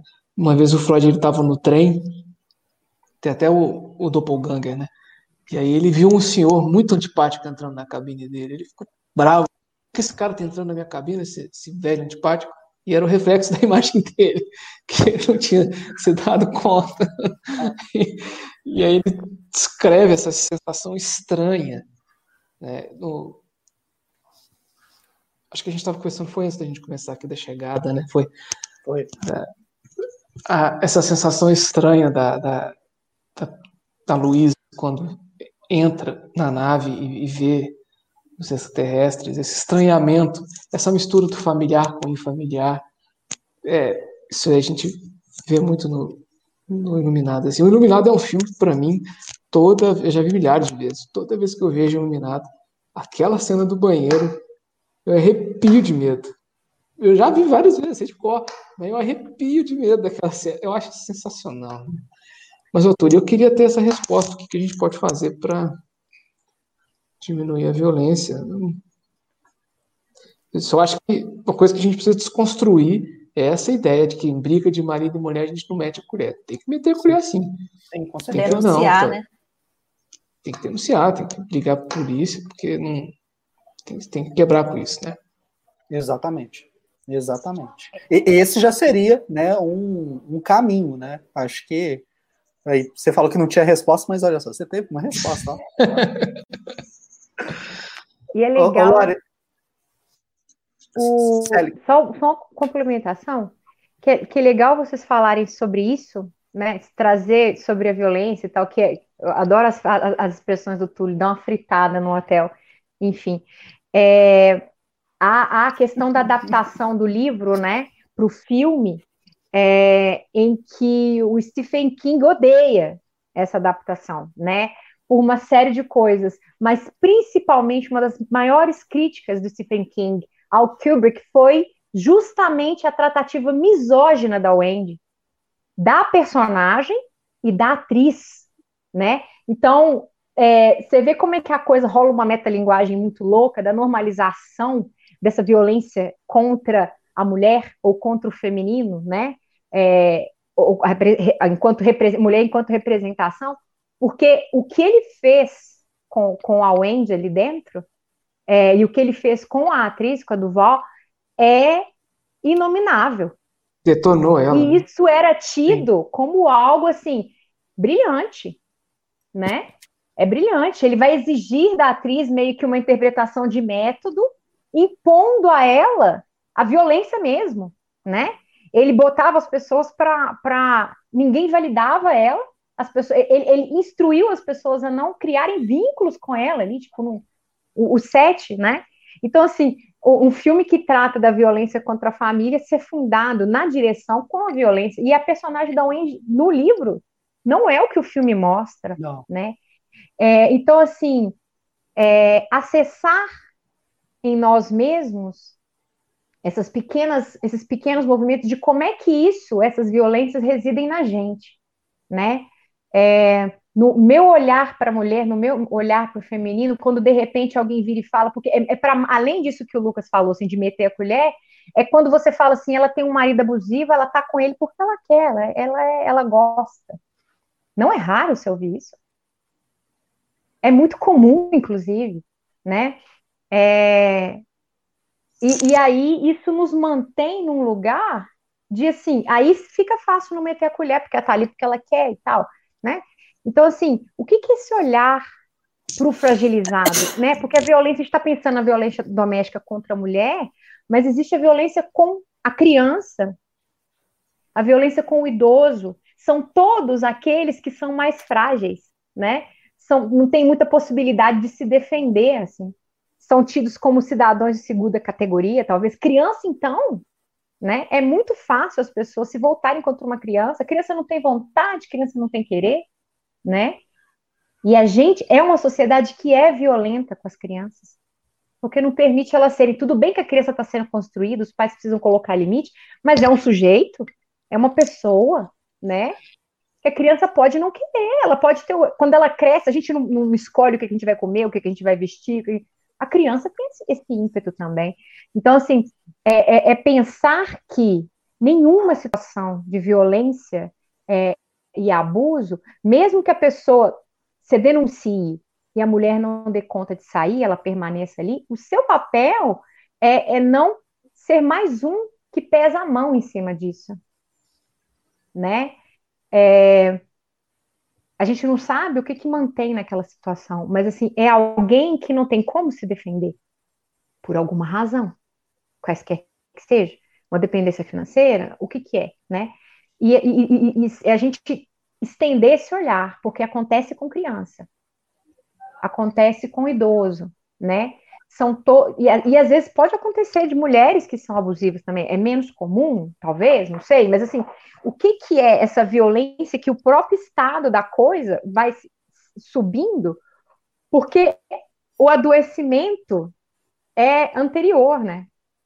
É o nosso lidar com esse onde, onde eu posso deslocar a raiva que eu tô da pandemia, a raiva que eu tô de não estar tá trabalhando, a raiva que eu tô, sei lá, do presidente, ou dos que vão contra o presidente, ou a raiva que eu tô de algo, e aí eu desloco. É, do, do galo. Ah, tá. a raiva que eu tô, né? Que eu... É, pois é, então. Então aí eu desloco essa raiva que eu tô sentindo para alguém a quem eu possa agir né? Porque se eu não posso ir lá dar na cara de quem me incomoda, né? É o prefeito, é o, enfim, é alguma instância que está longe de mim. E aí isso se constrói. E aí, como eu não tenho, a gente não tem o hábito de lidar com essa raiva, a gente não tem o hábito de entender e dar nome e achar vias de, de, de regulação, a nossa, a, a, nossa única via que a gente tem de regulação é, é escapar para a violência mesmo. E aí eu vou em quem está ali na minha frente e que não tem condição de me parar. Porque se eu for tentar dar um, um, um tapa no presidente ou vou dar um, um, tapa no Calil, alguém, no mínimo, vai. No presidente, o risco é você tomar um tiro, né? Ou ser preso, enfim. É, então, assim, há esse deslocamento. Por isso, a, a, saúde mental, tratar de saúde mental, tratar de educação emocional, que faz parte da saúde mental, é tão importante para ensinar para as pessoas que existem vias, né? Deslocamento, é, e aí o psicanalista pode ajudar aqui muito mais, é, é um jeito de você dar, tá, tá, tá, você não consegue, você vai, explode, que a gente fala assim, não, explodiu com fulano ali. E a gente vai perpetuando esse ciclo de violência, né? É, que começa com uma alta violência também. É, mas é, é, muito doido a gente escolher o Iluminado, que é um filme que iconicamente se funda na hora de ser feito como uma violência, né? E aí é, é, é, é, dureza, assim. Eu achei importante trazer para ver como é que a gente pode desconstruir, né? Esse olhar que normaliza essa, essa opressão. Lore, quer complementar? É, eu colocaria que não como uma causa, mas como um agravante aqui nesse momento de pandemia, a questão do, da dependência química, que também tem no Iluminado, né? Que é uma pessoa que tinha problemas com Verdade. dependência química. É, uhum. Querendo ou não, o abuso de álcool e de outras drogas está relacionado à violência de uma forma geral e também à violência doméstica, né? Não vejo como uma causa, realmente eu acho que isso é muito mais ligado a um machismo estrutural, mas é um agravante também, né? Que tem que ser visto de perto aí. Exatamente. Olha só, continuando, vou passar aqui a pergunta para a Lori mesmo, depois para o Lucas e para a Célia, tá bom? É, a pandemia tem exacerbado sintomas e reações psicológicas nos sujeitos, desde estresse, agitação, agressividade, tristeza, alterações no sono, medo, solidão, aí aqui até pegando um gancho no próprio iluminado que a gente está falando. É, como a gente pode diferenciar uma reação saudável ou esperada, considerando o contexto, de uma crise que possa demandar apoio, acompanhamento profissional? É para mim? É, primeiro a Lore, depois o Lucas, depois a Cel. É, de uma forma geral, assim, eu acho que a gente tem que observar duas esferas ali, uma esfera de uma funcionalidade e a esfera do sofrimento psíquico mesmo, que às vezes o, o, o ser às vezes está funcional, a pessoa está funcional, mas o sofrimento está demais, está angustiante demais, né? Está colocando muito para dentro aí. A gente fala muito de transtorno externalizante e internalizante. Os internalizantes não incomodam ninguém, mas está lá quase que morrendo, né? Sem ninguém ver. É, e questão de funcionalidade, a gente pensar assim, de avaliar de uma forma geral mesmo do dia a dia da pessoa. Essa pessoa está dando conta de, de fazer as atividades dela dentro de casa, fazer atividade de trabalho, estudo, teve diminuição no rendimento, como é que está o sono dessa pessoa, ela tem dormido, dormido bem, tem sentido que está descansada, apetite mudou, mudou para cima, mudou para baixo, como é que está isso daí? Então, a funcionalidade de uma forma geral mesmo, não só num, numa questão capitalista e de trabalho, né? E a questão do sofrimento psíquico mesmo, se é algo que está incomodando dessa forma, né? Que procure um, uma ajuda profissional. Agora, durante a pandemia, os psicólogos já podiam atender online antes, né? Mas durante a pandemia a telemedicina foi liberada também, então esse acesso está muito mais fácil, né? Lucas? Laura falou super bem, né? É isso.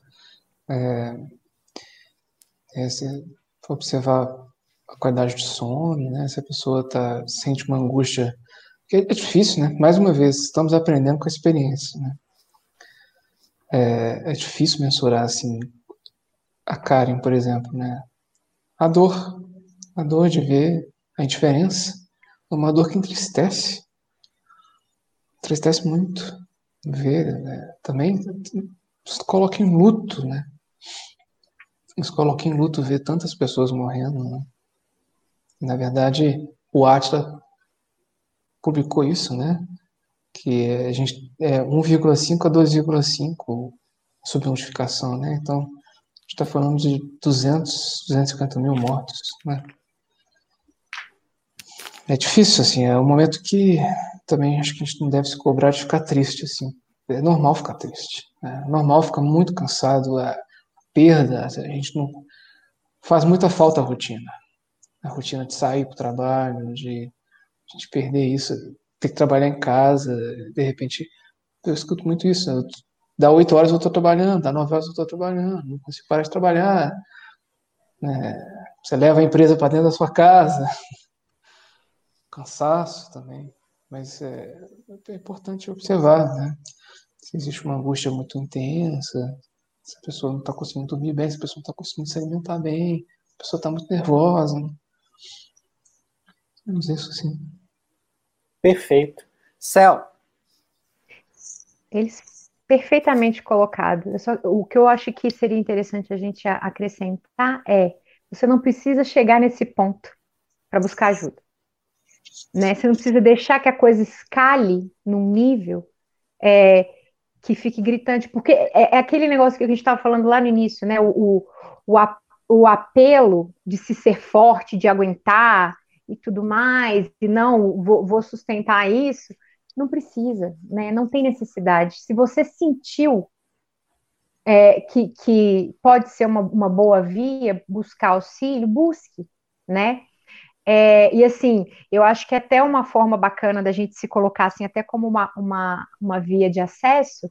A gente existem é, mecanismos dentro do, da assistência, dentro do, do, do, da saúde pública né, de diversos serviços, tem psicólogos, tem, tem vias de, de e psicólogos estão atendendo em preço social, atendendo gratuitamente, tem muitos serviços é, que apareceram em que a pessoa pode buscar ajuda, né, para conversar. Tem, tem serviços que, que às vezes tipo, são mais específicos, tipo o CVV, mas as pessoas são treinadas para ouvir, né, é, é, esse, esse essa colocação, assim, essa tristeza pode ser partilhada e tem mecanismos, a gente até pode se colocar, de repente, a gente fazer aqui, procurar, né, e, disponibilizar, não sei, de repente, no, no cinema de boteco, se alguém, se alguém quiser, uma lista de lugares que você pode buscar, né, para poder procurar ajuda, porque se a gente quer normalizar, acessibilizar, é dizer que tem, pode ir, né, não é coisa de doido, não é algo que te tire do comum, é, é absolutamente normal, é um check-up interno, assim, então, assim, há vias de procurar, então não precisa deixar que chegue numa escalação absurda, é, um, é ter essa noção que a Lori colocou maravilhosamente bem, de o que, que é um indício como parâmetro, né, é, mas assim que sentir que é necessário, ir, né, não esperar o ataque cardíaco chegar para poder ir, ir, procurar o médico. As pessoas não esperam, né? O ataque faz check-up, faz não sei o que. Então, é a mesma coisa. A saúde mental é tão importante quanto. Às vezes, né, dependendo dela que deflagra todo o resto. Perfeito, Céu. Gente, estamos entrando aqui né, na reta final do nosso programa. É, para variar, extrapolou aqui um pouquinho. Então, a gente quero né, propor aqui uma rodada de indicações de filmes é, que a gente não comentou, né? O Lucas apontou aí que eu esqueci de falar do Na Natureza Selvagem no meio das perguntas, desculpa por isso, gente. É, mas só fazer a rodada aí de indicação e depois a gente já entra ali numa última pergunta já para fazer o encerramento. Quero começar com a Sally, depois a Lori, depois o Lucas. Você vai começar comigo que eu vou ser a única pessoa que não vai indicar filme sobre isso, né? eu, ia, eu ia ser a pessoa que indicar filmes. É, na verdade, a minha ideia, quando eu pensei assim, o que, que você vai indicar? É, tem diversas listas, e, e, o cinema de boteca é fantástico para fazer listas temáticas, assim, é, que, que, você pode vir, e os meninos vão trazer, provavelmente o Lucas, meninos é ótimo, né? A pessoa já está na intimidade de coleguinha de infância. O Lucas e a Lori provavelmente vão trazer coisas super legais, assim, mas eu, eu queria trazer como minha contribuição de filmes para se assistir nesse momento, filmes que te façam sentir bem, que eu acho que é uma, uma coisa legal, assim. Então, é, eu, eu tô indo no, no, que eu senti, né? Então, por exemplo, eu tenho os meus filmes de ficar feliz. Então, você pega, por exemplo, um filme que eu adoro assistir, que eu acho que eu, eu, eu chamava disso, é o meu filme de felicidade, que é o Cantando na Chuva que é algo que é, o, o, próprio nome já é legal, né? Você cantar na chuva, tá chovendo e você tá cantando, né? É, é um filme que te ajuda a conectar com essas coisas boas. Para mim, cantar a música é uma expressão interessante, então buscar algo que te, que te funde na alegria, assim, né? Coisas que te que tragam coisas é, positivas e legais que te façam sentir bem e não ter medo de, de usar essas pílulas de, de bem-estar no dia a dia, né? Então, é, o Cantando na Chuva é um filme lindo, lindo de se ver. É, desenhos animados que eu super gosto, assim, tem uns que tem umas temáticas mais, mais profundas, mas, por exemplo, a Viagem de Shihiro é, é uma história de uma menina que se vê só, né, é, sem os pais, tendo que fazer toda uma construção e que para poder achar esse caminho de volta ao mundo comum, né? É, e assim, e aí eu, eu, proponho, assim, na verdade, que cada um pro, procure um pouco a sua lista de, de, de, filmes de aterramento feliz, assim, que eu acho que é legal também, né? De ir por essa via. Perfeito, Céu. Lore, qual a sua dica? É, eu concordo muito com essa ideia dela de buscar essas coisas mais. Eu faço isso pessoalmente, me colocar para cima, não vou colocar coisa muito densa, não. Só que a minha sugestão é uma sugestão densa, é uma sugestão de uma história real, pesada, mas por que, que eu trouxe, né? O, o quarto de Jack que eu trouxe. Eu Nossa. trouxe porque, porque é uma história não que só isso? de isolamento, mas de cárcere, né? Mas que é encantador como que a gente percebe que no meio daquela confusão toda, aquela criança conseguiu ser criada e, e ter memórias afetivas, até daquele local Sim. onde ele foi criado, né? Então, eu acho um filme sensacional. Não é leve, não é Nada. vamos sorrir, mas eu acho ele sensacional nesse sentido. Lore, perfeita aí a lembrança. Eu, quando eu estava fazendo a pesquisa aqui de, dos filmes, né, para jogar na pauta, é, o quadro Jack não passou pela lista aqui que eu vi, e de fato, né, tem tudo a ver com o que a gente está vendo, especialmente ali numa criança que, porra, nasceu em cativeiro, a criança nasceu ali presa a um quarto, sem ter a menor noção de, do mundo. Né? É, é sem dúvida, gente, um filme maravilhoso, fantástico, é aquela coisa que você assiste e emociona bastante. Não sei você, Lari, mas eu sou caranguejo, né? Caranguejo, sabe, você, você sabe como é que é, chora à toa. A, a cena que ele tá na caminhonete, aí ele, ele luta, né, para se desvencilhar ali do tapete. E ele olha para o alto, na hora que aquela trilha, nossa, aquilo acabou comigo, velho. Foi lindo, velho. Essa parte do filme quase que. Esse foi um dos poucos filmes que eu quase parei de assistir, de tão insuportável a tensão que eu estava sentindo, né? Nossa, acho que não, não é? continuar vendo. Nossa. Baita filme, baita filme. Filma. Inclusive, não sei se vocês leram, recomendo o livro. É, a autora, ela é genial porque ela consegue é, imitar perfeitamente ali a, a, linguagem, a forma de uma criança se comunicar. Tá? O livro é muito legal, vale a pena também. Tá? Valeu demais essa dica, fantástico. Ô, ô, Lucas, qual que é a sua indicação? Acho que eu tenho umas 10 aqui, vamos lá. então eu separei aqui sobre temas, né? Sobre isolamento. lembrei muito do Her, ou ela, de 2014, do Joaquin Phoenix, né? É um filme belíssimo, lindo, né? Sobre, sobre isso, que, que é um filme diferente do Na Natureza Selvagem, né? Porque na Natureza Selvagem, eu não sei se a gente pode dizer que o, que o Christopher está buscando se isolar, acho que ele está buscando mais uma solitude, né? Ele tem prazer em estar com a natureza ali, né?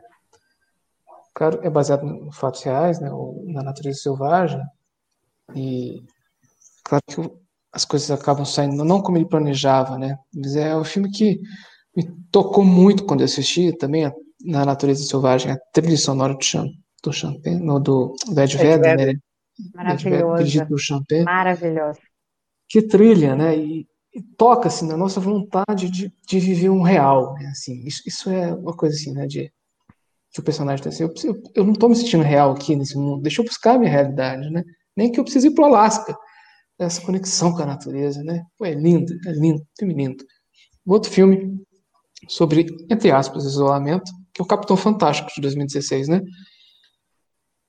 que é lindo, né? Ele se isola com a esposa e com os filhos no meio da floresta. Ó, nós vamos criar os nossos filhos aqui.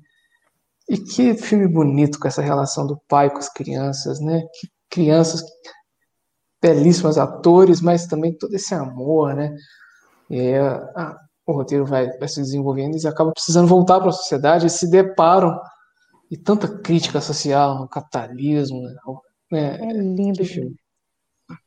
Um outro filme que para mim eu sou suspeito para falar foi minha monografia na faculdade que eu fiz sobre ele. Depois eu voltei, continuei pesquisando, que é o Pink Floyd The Wall. Inclusive fica uma homenagem, né, ao Alan Parker que faleceu sábado, né? Exatamente. Filme de 82. A, a série usou um termo que é por nump, né?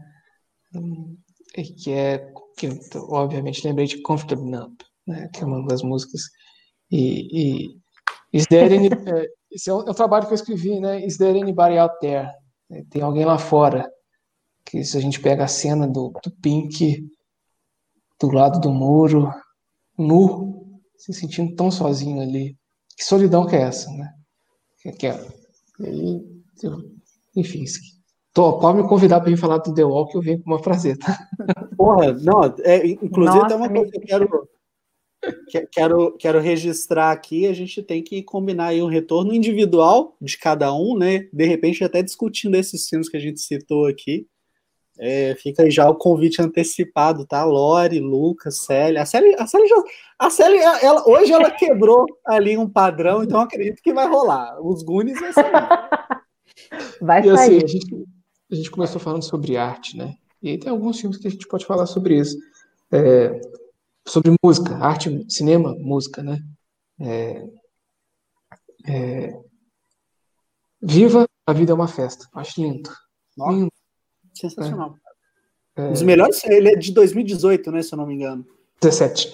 17? Cara, eu, eu, coloquei na minha lista ali de melhores. É uma animação fantástica e exatamente por misturar essa questão da música com o cinema de uma forma brilhante, sensível a fuder e lindo, lindo, lindo. Recomendo mesmo. Sobre livros, menos cinema, é, e sobre fantasia. A História Sem Fim, de 84, né? o nada. Nada. Todo mundo aqui. A música também é linda. linda. Entrega a idade e tudo mais, assim, né? Vamos lá. O nada tomando conta de fantasia. É a importância Nossa, da gente poder fantasiar. Né? Lindo, lindo. E aí eu quero fazer uma propaganda. Possivelmente também. você lê o livro, né? Você lê o livro também, né, Lucas? Eu li, isso Nossa, é meu livro favorito de todos os tempos. Eu já perdi esse livro duas vezes, assim. Empresta e some, empresta e some. É maravilhoso. E a estratégia de enfrentamento, como você reconstrói depois que o nada ataca, né? Você age, imagina e recria. É lindo demais. Caraca, maravilhoso. Propaganda, eu, eu desculpa, te cortei, porque eu empolguei Imagina. aqui, né? Criança quentista. É, no Portal da Eternidade, que está no Amazon Prime, do William Defoe, sobre Van Gogh. Aí eu faço um convite para todo mundo que está nos ouvindo e nos vendo. Dia 21 de setembro a gente vai fazer a próxima edição de Cinema Psicanálise com esse filme, que é um filme lindo também, que mostra a percepção dele do mundo, da pintura, da psicose, né? E aí, para finalizar minha lista aqui, um filme sobre psicanálise. É, tem o Freud Além da Alma, de 62, que conta a história do Freud. Um Método Perigoso, de 2011, que é interessante. Um filme italiano, de 2001, que é O Quarto do Filho, filme pesado mostra um pouco também sobre essa relação terapeuta, né? Eu coloquei contato também, não sobre psicanálise, mas sobre terapia, entre aspas, né? Essa, essa, essa viagem para dentro de si, com a. A Judy Foster, esse filme Judy é. Foster. Judy Foster. Para rever ele, cara, mas é difícil achar, tem que usar os métodos alternativos. a Chegada, que é um baita filme sobre muita coisa sobre outro. Pode me convidar para a gente falar sobre a chegada, que eu vou gostar também. e o último, que é Dark. É, eu acho que Dark tem muito paralelo com o processo da psicanálise, assim, muito. Essa coisa de entrar na caverna, de buscar conhecer o que, que a gente não conhece, essas realidades paralelas, quem nós somos. Dá para fazer muito paralelo com a psicanálise ali. Depois a gente pode conversar sobre isso numa outra oportunidade também. Sensacional, é real. real. É, eu, ó, minha opinião sobre Dark é um pouco polêmica, né? Nem falei, a Graciela tá aí nos comentários. Ela, ela, ó, o Dark tem quatro anos, né? Que estreou a primeira temporada. Mais A Graça vai te bater. É, pois é, ela falou da série na época, cara. A série acabou de ficar disponível. Ela, cara, você tem que ver Dark. eu falei, é, beleza, eu vou assistir.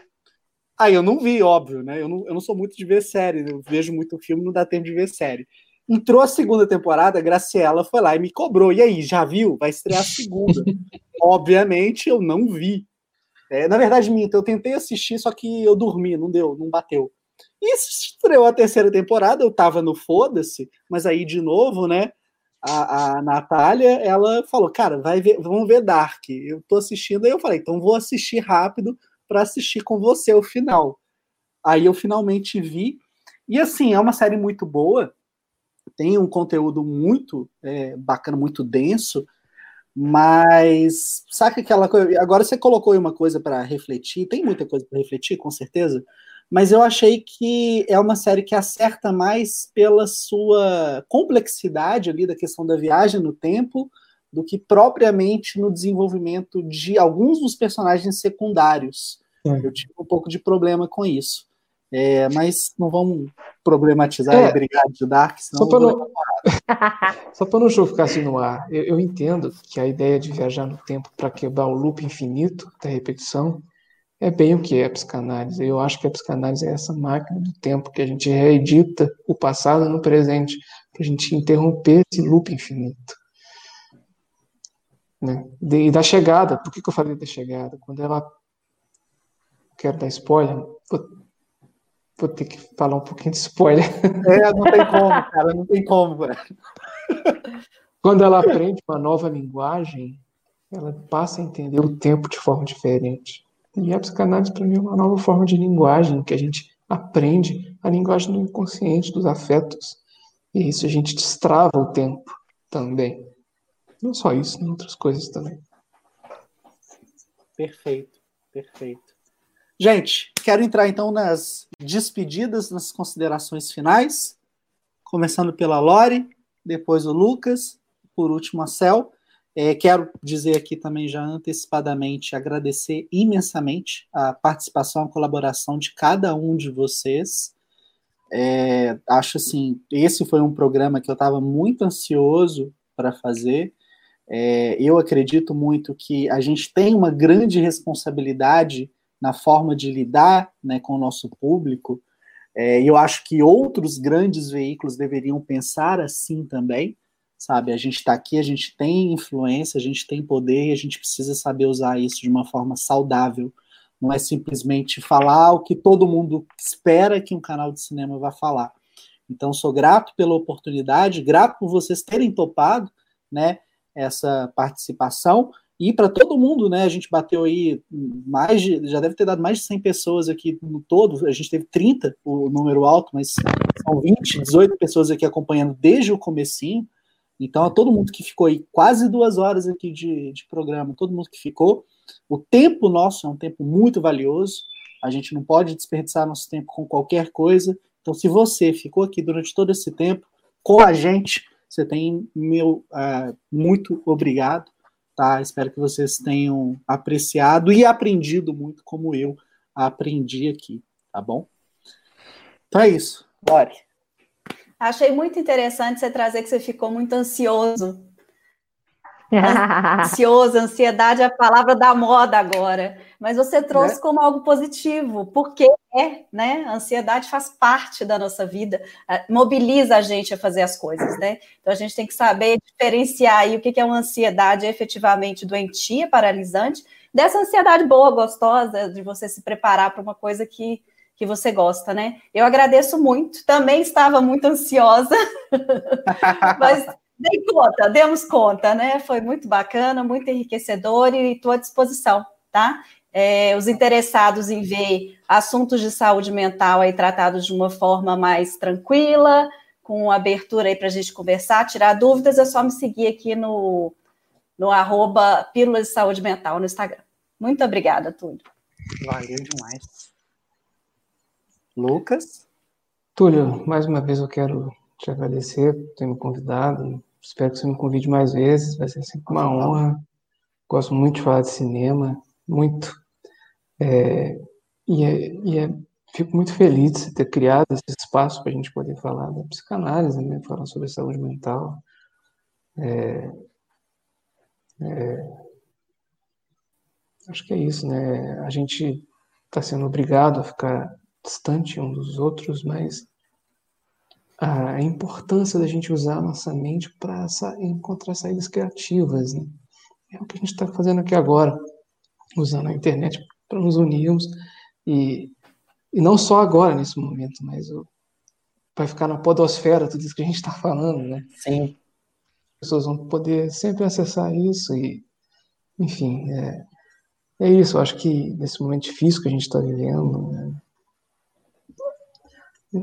a gente deve tentar encontrar formas de, de lidar melhor com isso tudo. Isso que é muito difícil fazer isso, porque quem precisa pegar algum ônibus para trabalhar, pegar o metrô, é uma realidade complexa essa, mas assim, é, se a gente conseguir exercitar mais a nossa criatividade, né? até mesmo vendo filme, ou, ou, aprendendo uma coisa nova, aprendendo a, a cozinhar, aprendendo uma língua nova. Eu comecei a ver a terceira temporada de Dark, ah, quer saber, vou começar a aprender alemão. Eu comecei a aprender alemão por conta própria. Bom. aprendendo alemão. Para ler Freud no original. Exatamente. Sabia. Bom. Mas, um homem com um plano. Lucas, ó, valeu demais a participação. Céu? É... Que alegria que é isso, né? É... Se a desconexão e a imposição de um distanciamento nos adoece, que bom que a gente pode se reconectar é, de formas outras, né? Eu fico muito feliz Túlio, de você ter mediado esse encontro, porque a vida é a arte do encontro, né? Já que já há tanto desencontro pela vida e às vezes os desencontros não são impostos, né? É, você ter propiciado esse encontro lindo, né? Eu, de você, que é uma pessoa que eu já amo de paixão, já conheço há muito tempo, esse caranguejo chorão, é, que tem esse objetivo de vida de conectar pessoas, porque no fim das contas é isso que você faz, né? Você conecta um milhão de gente, você é uma cola, e você me conectou essas duas pessoas lindas, assim, que eu já vou começar a seguir é, e, e, e para trocar, né? E aí, se, eu, se tem algo, além de dizer da honra imensa de viver nesse tempo e espaço com todos vocês, é, e nesse momento, é, eu, eu queria deixar um, uma mensagem, se possível, né? De, de pensar em reconexão como uma forma de enfrentamento reconexão comigo primeiro, consigo próprio, né? Reconexão com os meus limites, com as minhas potências, né? Não com a onipotência, mas com a minha potência, com as minhas possibilidades. Quando a gente fecha em certeza, a gente é, não deixa espaço para o possível, e aí não dá para sair. Quando eu tenho certeza de alguma coisa, eu não me movo. Né? Então, abrir nas minhas potências as possibilidades, reconectar comigo no que é sombra e no que é luz para poder conseguir caminhar, reconectar com o outro, né? Esse outro que pode ser alguém que eu não alcanço de perto, pode ser alguém que eu não conheço, pode ser alguém próximo, é, mas que me faz transitar mais leve pelo mundo, né? Na medida em que eu posso estender minha mão e, e, e tá, sentir que tem alguém ali que compartilha de algo comigo, né? E reconexão com algo maior, né? É, com Kairos, que é o tempo das coisas, que é o tempo que o tempo cronológico, né? É o tempo de, do, do possível, né? Pleno de possibilidades. E qualquer dia é um dia que vale a pena viver. É, e há vias, há vias, né? Procura ajuda, é, e, e seja, seja. E eu tenho só que agradecer, assim, eu estou muito tocada. E que alegria que foi agora que a gente conseguiu quebrar essa, essa, essa barreira que eu, que eu nunca tinha convite e não conseguia, né? Gunis vai ser muito mais legal de falar depois desse momento épico, maravilhoso, assim. Muita gratidão a todos vocês. Muito obrigada mesmo. Muito lindo. Pô, um prazer conhecer vocês também. E, e, pensar assim, né, que a pandemia está fazendo a gente ficar restrito no espaço, mas não no tempo. Exatamente. Exatamente. É, a gente pode imaginar, ter esperança. Sempre, né? Sem isso a gente praticamente não está vivo, né? Real é essa. Bom, é isso então. Agradeço todo mundo que ficou, né? Aos nossos ilustres convidados, muito obrigado. Celi, eu, eu vi o que, que você tentou fazer. Você tentou me fazer chorar, eu vi, eu percebi. Tá? Eu percebi. Você quase chorou. Cheguei, gente. A minha internet me travou aqui, você viu, né? De novo. Eu tô, eu tô vivendo aqui o tempo lógico internetico. Ah, Cheguei, vocês estavam rindo, eu vou sorrir, vou sorrir, não tá. sei. Não, eu falei, Foi igual o pinguim do Madagascar. É, eu vi o que, que você tentou fazer, foi tentar me fazer chorar, só que eu não sou tão caranguejo assim, não. Ah, ah, ah, ah. Alguém tem que chorar junto comigo, Túlio. Vou chorar junto. Muito bom, muito bom. Mas, gente, ó, beijo para todo mundo. Quinta-feira que vem, quer dizer, quarta-feira, né? Eu acho que vai ser quarta ou quinta. A Dani Pacheco tá aí nos comentários, ela que sabe melhor que eu. Mas semana que vem tem edição 76 do nosso podcast. Vamos tocar o terror e muito em breve aí a gente vai ter edições do Clube dos Filmes, né? Convidar a Lori, convidar o Lucas e com a Cel para a gente falar dos Goonies finalmente, tá?